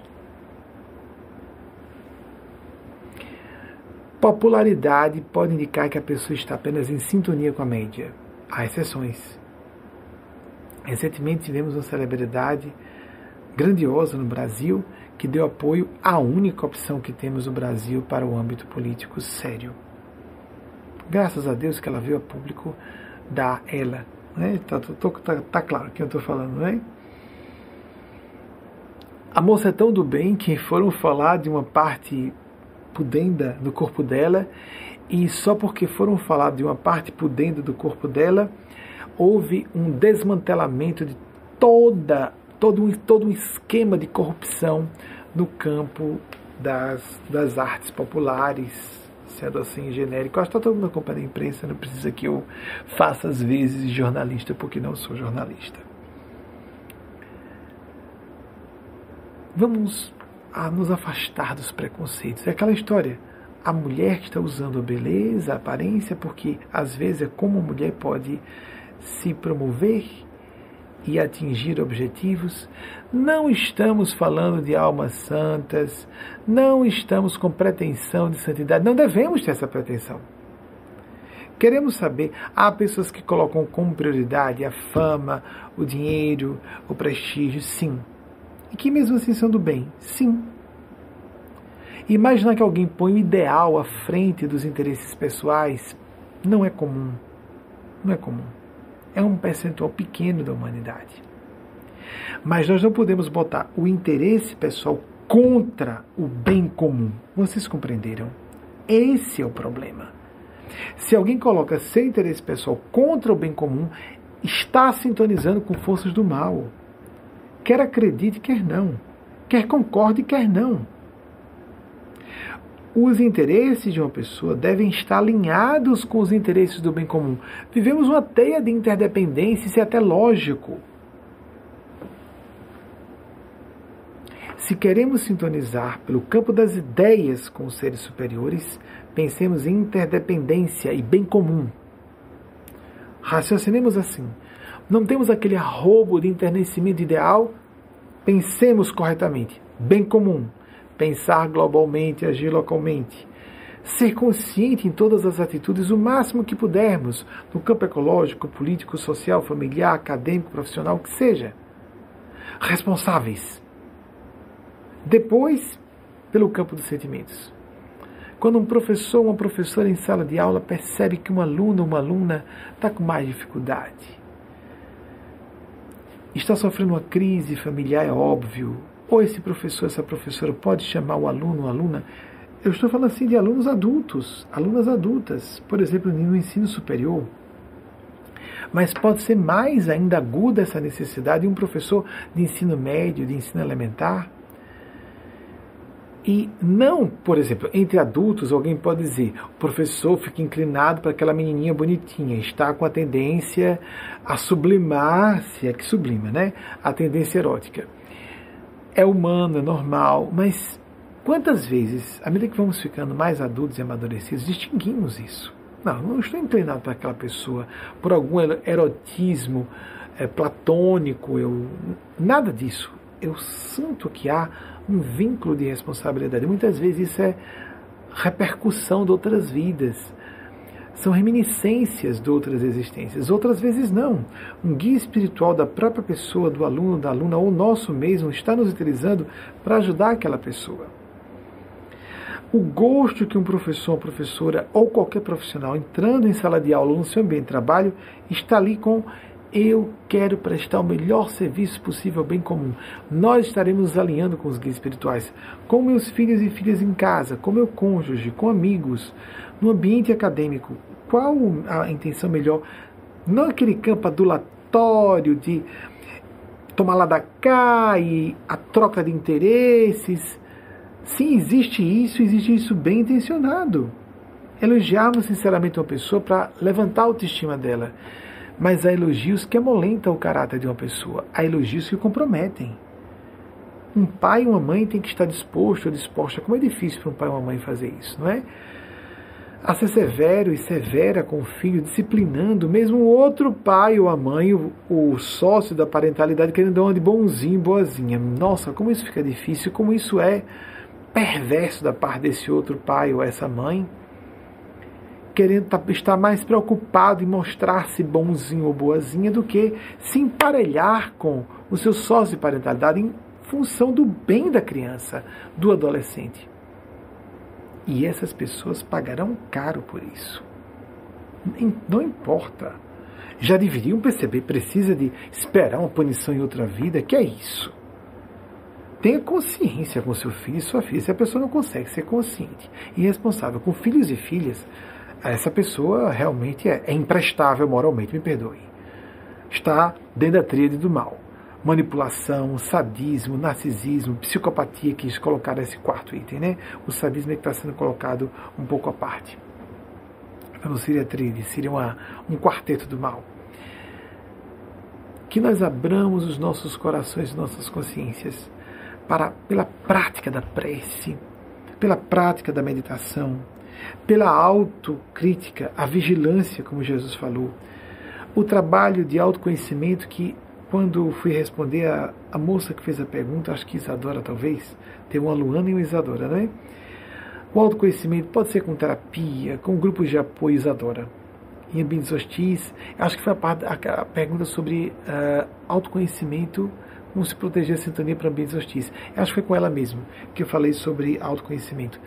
Terapia, sem dúvida. Mas não adianta só terapia. Pode tirar, por favor, obrigado.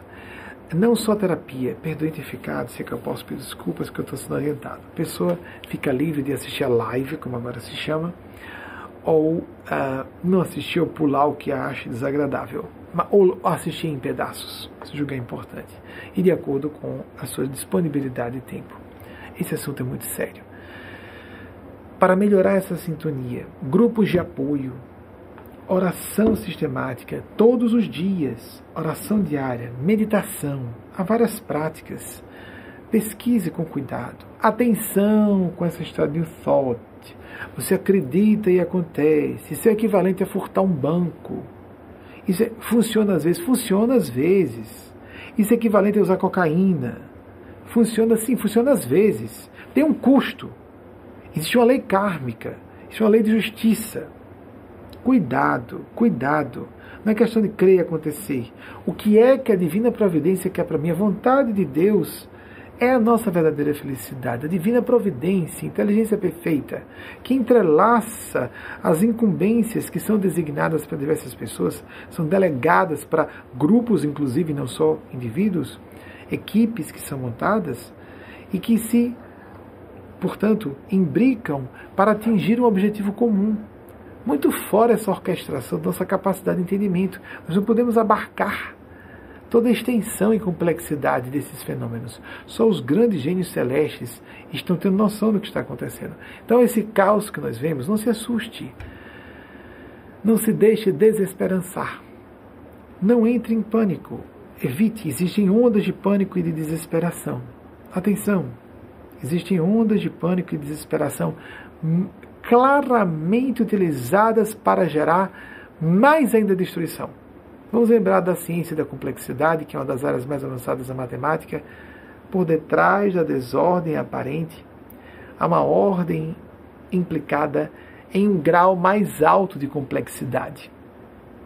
A divina providência, Vaguinho estava, Wagner, meu companheiro, na volta por via terrestre de nosso retiro espiritual, ele passou por uma. Eh, desceu na cidade do sul dos Estados Unidos, dos Estados Unidos e é, estávamos na, na Carolina do Norte. E ele achou interessante quando, num certo momento, ele ouviu com aquele sotaque bem típico do sul dos Estados Unidos. Eu gosto também muito desse sotaque do sul dos Estados Unidos. O senhor, não vou reproduzir em inglês, vou dizer em português mesmo. Só que ele fala e faz uma imitação muito, muito engraçada.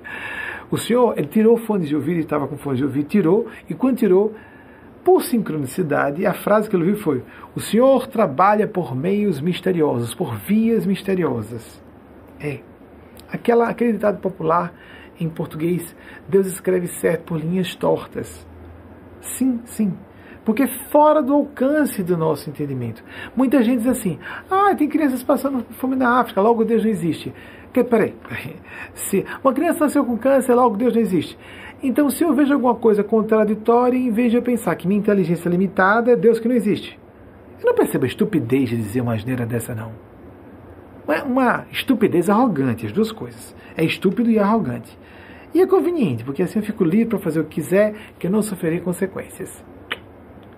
Vai. Quer acredite, quer não. Vai. Vai. E algumas pessoas têm o merecimento de sofrer a consequência logo porque aí fazem um nexo causal, é um presente de Deus, por merecimento dessa pessoa. Justiça. Ela recebe a consequência logo, porque então ela faz o nexo causal. Agir mal aqui, sofre a consequência logo adiante. Mas há muitas pessoas que não têm merecimento e vão sofrer lá adiante, a médio e longo prazos, e vão ter dificuldade de fazer a correlação entre o que estão sofrendo e o que elas aprontaram lá atrás. Pior para elas. Mereceram. Precisam de aprender muito várias reencarnações, várias reencarnações, até ficarmos espíritos mais velhos, mais lúcidos, com mais sentimento, mais empatia, mais responsabilidade social, mais idealismo com o bem comum. Isso não é santidade, isso é obrigação moral, como espírito de politização, de cidadania.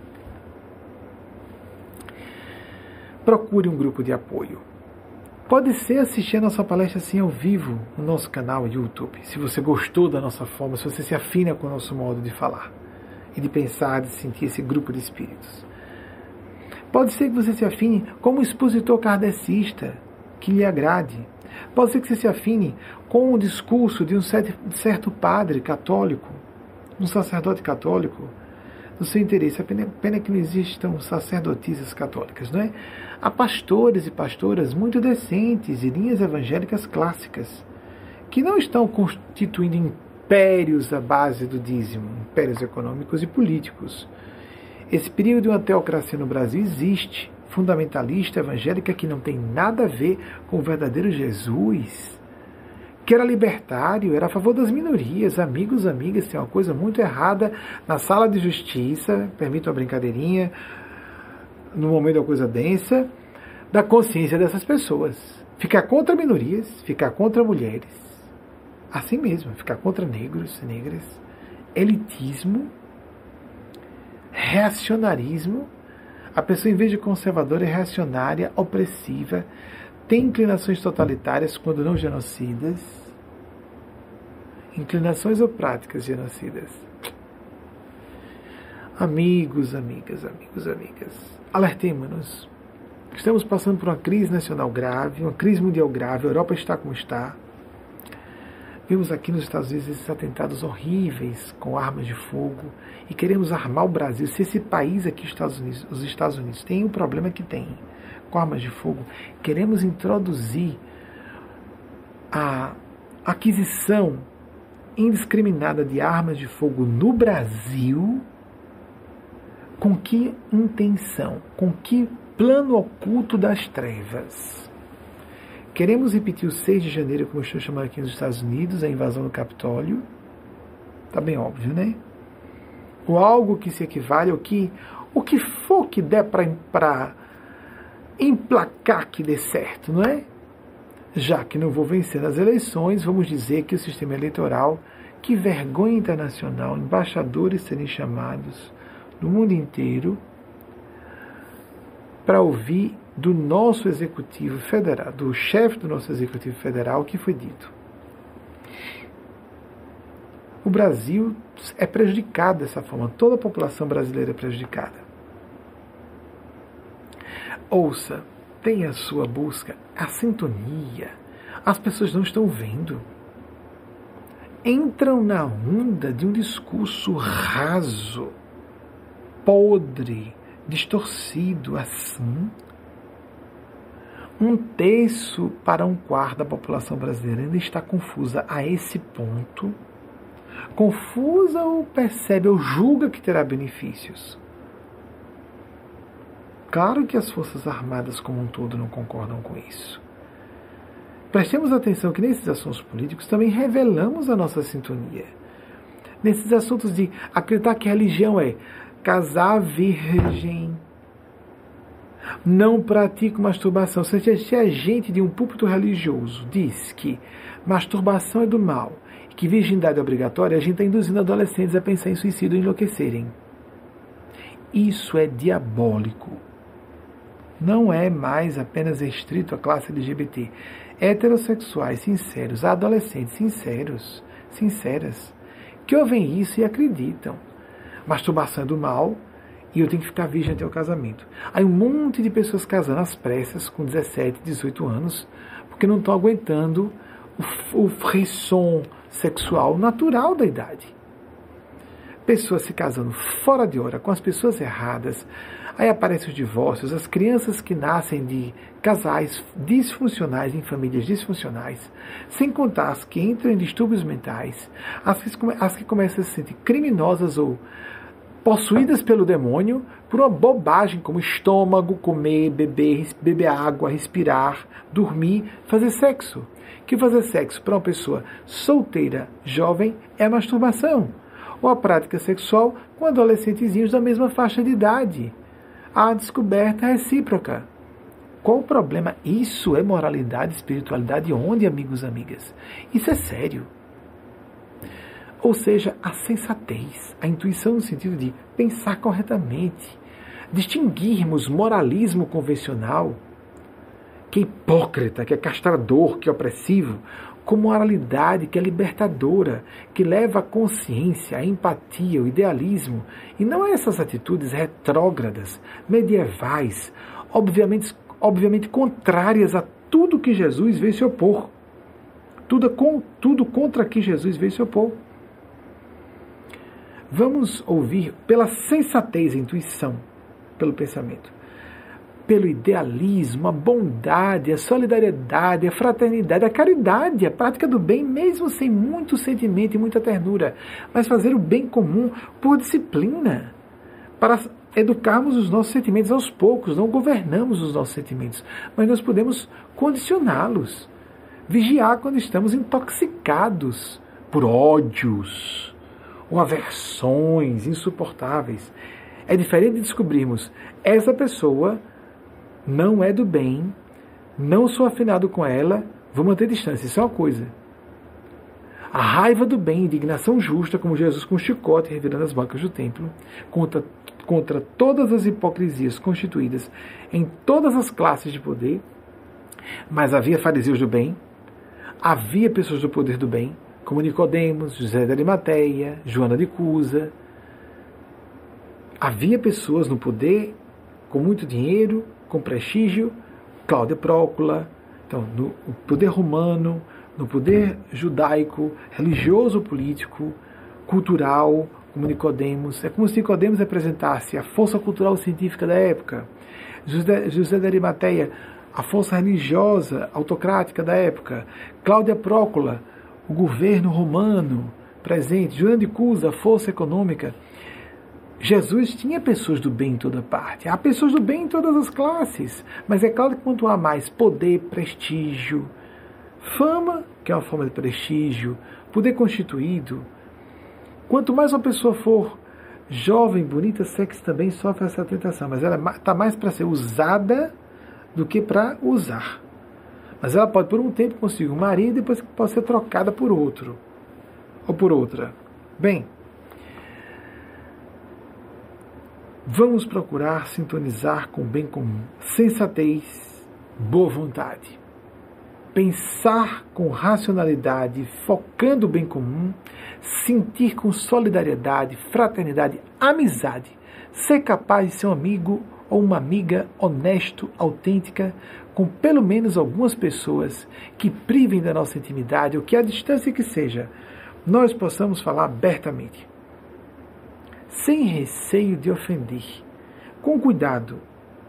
Às a outra pessoa vai se aborrecer por um momento, mas tem que abaixar a raiva do ego defensiva para que venha indignação justa, quando é inevitável. O pai e a mãe quer sacudir o filho, a filha para salvar. Mas às vezes está sacudindo por interesse pessoal, que tem medo de passar vergonha, porque o filho é gay, prefere o filho morto a ver o filho gay. Isso é arroz de festa.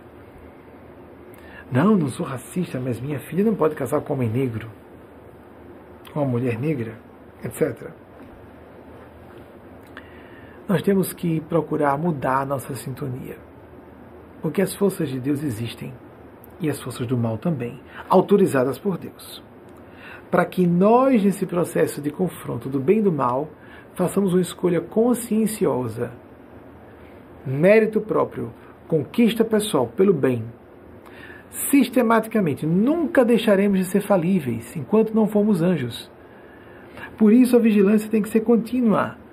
A prática do bem tem que ser contínua, nos observando em nossos pontos fracos. Se aumentar os defeitos dos outros e diminuir, fazer pouco caso as qualidades alheias, isso é inveja, isso é feio, né, gente? Isso é feio. Brasileiro, brasileiro adora isso. Jogar pedra, como disseram o, pessoas do, relacionadas ao prêmio Nobel, vocês brasileiros são destruidores de heróis e de heroínas. Nós não valorizamos os nossos compatrícios. Por isso não temos prêmios Nobel, né? Não adianta, bota um candidato, os brasileiros e brasileiras se responsabilizam por achincalhar a pessoa publicamente para impedir que a pessoa suba. Só tristeza, não é? Como se fosse uma pátria de haters, de fofoqueiros e fofoqueiras e de pessoas invejosas motivadas, tracionadas por inveja, ego e capricho. Que tristeza. E essa é a pátria do Evangelho. Que nos melhoremos um pouco mais. Quem ganha primeiramente é você próprio, você mesma, com a sintonia que você estabelece. Não estou dizendo que você fique bom, é, de boa índole no sentido de expor as pessoas que você está disponível. Tem que saber dizer não. Tem que se proteger de quem esteja mal intencionado, sem dúvida. Ocultar informações quando você sabe que aquilo vai ser mal utilizado, sem dúvida alguma. Jesus disse: sede mansos como pombas e astutos como serpentes. Ou astutas como serpentes. Ou seja, sermos sim responsáveis. Mas lá dentro, cá dentro no nosso coração, a intenção de fazer o bem. O desejo sincero de nos consociar com as forças do bem, porque elas existem.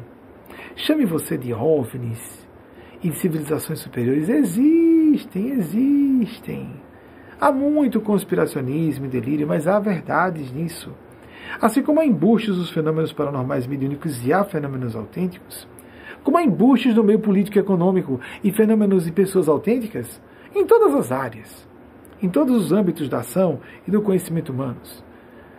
É só termos o bom senso, o crivo crítico para distinguir o bem do mal. Ou pelo menos quem mais está sintonizado com o bem e quem mais está sintonizado com o mal. Porque completamente do bem ninguém é. Nós não somos anjos. Não, não somos Cristos. Da mesma sorte, há pessoas, não há mal completo numa pessoa, mas há pessoas visivelmente em que há prevalência do mal nessas pessoas. A atitude delas, Jesus disse: conhecereis a, a, a árvore pelos frutos. Mas não só frutos de caridade, sabe, gente? Que tem gente que depois de, por exemplo, adiar a vacina, aí depois quer levar créditos pela vacina, etc., depois de quase um milhão de pessoas morrerem. Foi mais de um milhão. É porque houve subnotificação. Ou, por exemplo, gente que às vezes está organizado, do crime organizado e faz um trabalho de caridade lindíssimo na favela para deixar o, a favela cooptada, não é? Então a pessoa faz uma obra de caridade para poder calar a boca dos inimigos e continua fazendo mal de outra forma, espiritualmente está sendo vista mesmo assim. Não adianta fazer obra de caridade se o coração está em outro lugar. As obras de caridade podem ser feitas com fins eleitoreiros, etc, etc, etc. Sejamos conscienciosos e conscienciosas sinceramente. E é assim que nós receberemos uma tutela, uma proteção especiais do céu que Nossa Senhora, Nosso Senhor Jesus, ah, sim, vamos às pesquisas, ficamos uma, uma live longa, né? A anexação da Áustria para Adolf Hitler aconteceu de fato em 1938, não lembrava que foi em março. Eu citei o ano, né? 38. Muito bem. Adolf Hitler, 1889, 1945, atentemos-nos. Adolf Hitler não foi uma exceção na história da humanidade. Há outros não tão inteligentes por aí. Não sei se me faço entender. Seguindo. Louis Pasteur, 1822, 1895, grande gênio que deu origem ao microbiologia, à microbiologia. Que Nossa Senhora, Nosso Senhor Jesus e o grande anjo, nós compreendemos aí a tríade crística, a Santíssima Trindade, abençoem a cada uma e a cada um de vocês, a cada uma e a cada um de nós, nossos entes queridos e projetos pessoais, que nos alinhemos. Prática diária do Evangelho nós propomos. Veja no nosso site. No meu cadecista se propõe o culto do Evangelho lá uma vez na semana. Nós propomos que você faça individualmente, mesmo só. Todos os dias, como se toma banho todos os dias. Prática diária do Evangelho, com todo respeito aos cadecistas que julgam que apenas uma vez na semana é suficiente. Prática diária do Evangelho, oração diária ou meditação. Todas as religiões, filosofias, todas as tradições espirituais que eu conheço recomendam em suas, seus melhores fundamentos que a prática da oração e da meditação sejam diários. Ah, essas práticas sejam diárias. Uma vez na semana que seja, uma prática como essa, que é do seu gosto, está aqui, ótimo, seja bem-vinda, seja bem-vindo. Se não, tem o seu grupo de apoio. Até aqui você pode participar mais, adentrando, se candidatando a compor aquelas palestras fechadas que disse três vezes a semana. Sim, pode se candidatar e passar por um período que agora está de quatro meses, de quatro meses probatórios, com entrevistas, etc. Mas se não, está satisfeito na sua igreja católica? Está satisfeito na sua igreja evangélica? Está satisfeito no seu meio carecista? Tem um certo ambiente que lhe agrada, não tem importância, não vamos ser salvos por pertencer a essa ou aquela religião, por não pertencermos a grupo religioso filosófico nenhum. Nós precisamos viver a espiritualidade com religião formalmente organizada ou sem, que é o mais comum. É muito mais fácil ver a espiritualidade autêntica fora das religiões formalmente organizadas. Isso é fato. É porque há autores que dizem que não tem como nos meios religiosos convencionais. Eu acho isso radical. Sempre há exceções. Agora, fora das religiões convencionais, sem dúvida, nós podemos ser mais autênticos, autênticas e buscar nossa consciência e viver em busca da beneficência, da transcendência, da espiritualidade genuína e não nos enquadrando as expectativas de um grupo específico. paremos de nos enquadrar. Nos realizemos. Nos manifestemos. Ofereçamos ao, ao mundo nosso contributo singular, original. Você pode. Se você pode, você deve. Nós podemos, nós devemos. E nós não vamos vencer. Nós já estamos vencendo. Porque se Deus é por nós, como disse Paulo de Tasso em sua epístola aos Coríntios, Coríntios, Coríntios 8, 31, Coríntios Romanos. Carta aos Coríntios 8, 31, estou certo? Romanos 8, 31 ou Coríntios? Corram, socorram, por favor. Deu uma falha. Romanos 8, 31 ou Coríntios 8, 31? Se Deus é por nós, quem estará contra nós? Preciso disso rapidinho. Romanos 8, 31 ou Coríntios 8, 31? Se Deus está por nós, quem poderá estar contra nós? Peço desculpas aí já. Romanos, oitavo, 31. A carta, a epístola de Paulo aos Romanos. Nós não lemos as epístolas. A parte do Novo Testamento fala dos Evangelhos, nós não estudamos. Consideramos apenas ilustração. Então, como tenho falhas em outras áreas, de cultura geral, eu também tenho aqui. Romanos, oitavo, 31. Citamos com frequência no passado. Se Deus é por nós, se estamos ao lado de Deus, mas realmente do lado de Deus, não adianta você ficar falando com pessoas que concordem com você e que vão para o barranco, para o abismo junto com você. Falar só com pessoas que concordem com você e que falem mal de quem você quer que fale mal. Vão todos para o precipício juntos, juntas. Que, como Paulo disse noutra ocasião, se alguém diz que é do Cristo, pense novamente sobre isso, porque se alguém se diz do Cristo, nós também do Cristo somos. Será que você está realmente com bem? Será que nós estamos realmente com bem? Vamos buscar, perscrutar em profundidade e perceber em nossa conduta. Isso fica muito óbvio. E não podemos nos esconder das forças do céu, nem das leis automáticas de justiça implacáveis, quando não estamos sintonizados com a benevolência e, portanto, merecedores merecedoras da misericórdia celeste. Um excelente domingo, finalzinho para alguns, o Brasil já está chegando à meia-noite, não é? Quem está na Europa já está na madrugada segunda avançada. Mas quem está uh, em Vancouver deve estar no início da noite a essa altura. Mas para vocês que assistem a essas palestras em outros horários da sua conveniência, abramos os nossos corações e as nossas consciências ao que realmente importa Deus está conosco. E nós devemos usar da assertividade apenas quando necessário, da severidade, mas usar sim. E ai daqueles que se colocarem contra forças do bem, porque pagarão preço na medida das forças contra as quais está se voltando. Não de acordo com as convenções humanas, não de acordo com o aplauso humano de, um, de grupelhos dementados, ebetados, não de grupos convencionais, não de populações ludibriadas, mas sim as verdadeiras autoridades espirituais. Tenhamos cuidado, porque essas, esses gênios celestes existem, nos assistem, nos observam, nos julgam tem poder para julgar e define os nossos destinos, a contragosto dos nossos caprichos, por mais intensos que sejam, por mais que esperniemos contra os desígnios celestes. Porque Deus não pede satisfações a ninguém. As forças celestes não pedem satisfações a quem quer que seja. Não pedem concordância nem esperam que alguém acredite para que essas leis funcionem, assim como a lei da gravidade, a lei de justiça, a lei da misericórdia para quem merece. Se alguém diz não acredito na lei de gravidade, se joga do abismo, aguarde.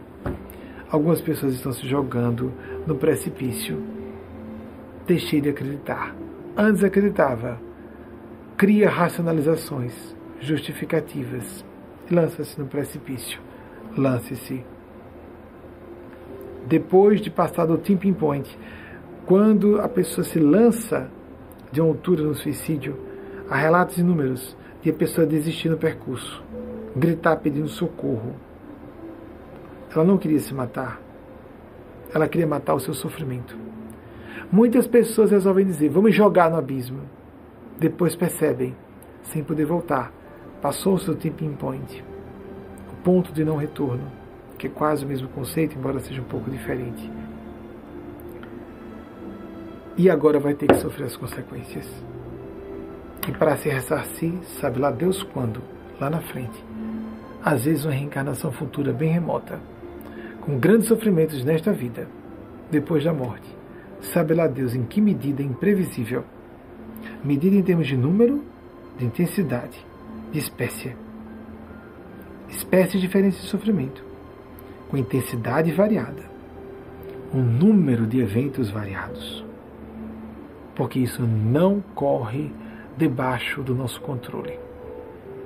Que a Divina Providência nos proteja, porque somos muito cuidadosos para adular o chefe, agradar a amante, adular autoridades e nos esquecemos do essencial, a fonte da vida e a fonte que determina os nossos destinos. Por mais que nos julguemos inacessíveis e inabaláveis, chega sempre à reta final. Adolf Hitler foi o homem mais poderoso de sua época. Teve o fim trágico que teve. Atentemo-nos, atentemo-nos, atentemo-nos. Chega sempre a hora do basta bíblico. Chega. E a nossa inconsequência e irresponsabilidade, leviandade e falta de empatia com terceiros terá um preço alto, necessariamente. Que a Divina Providência nos proteja e até o próximo domingo, se a Divina Providência nos autorizar. Assim seja.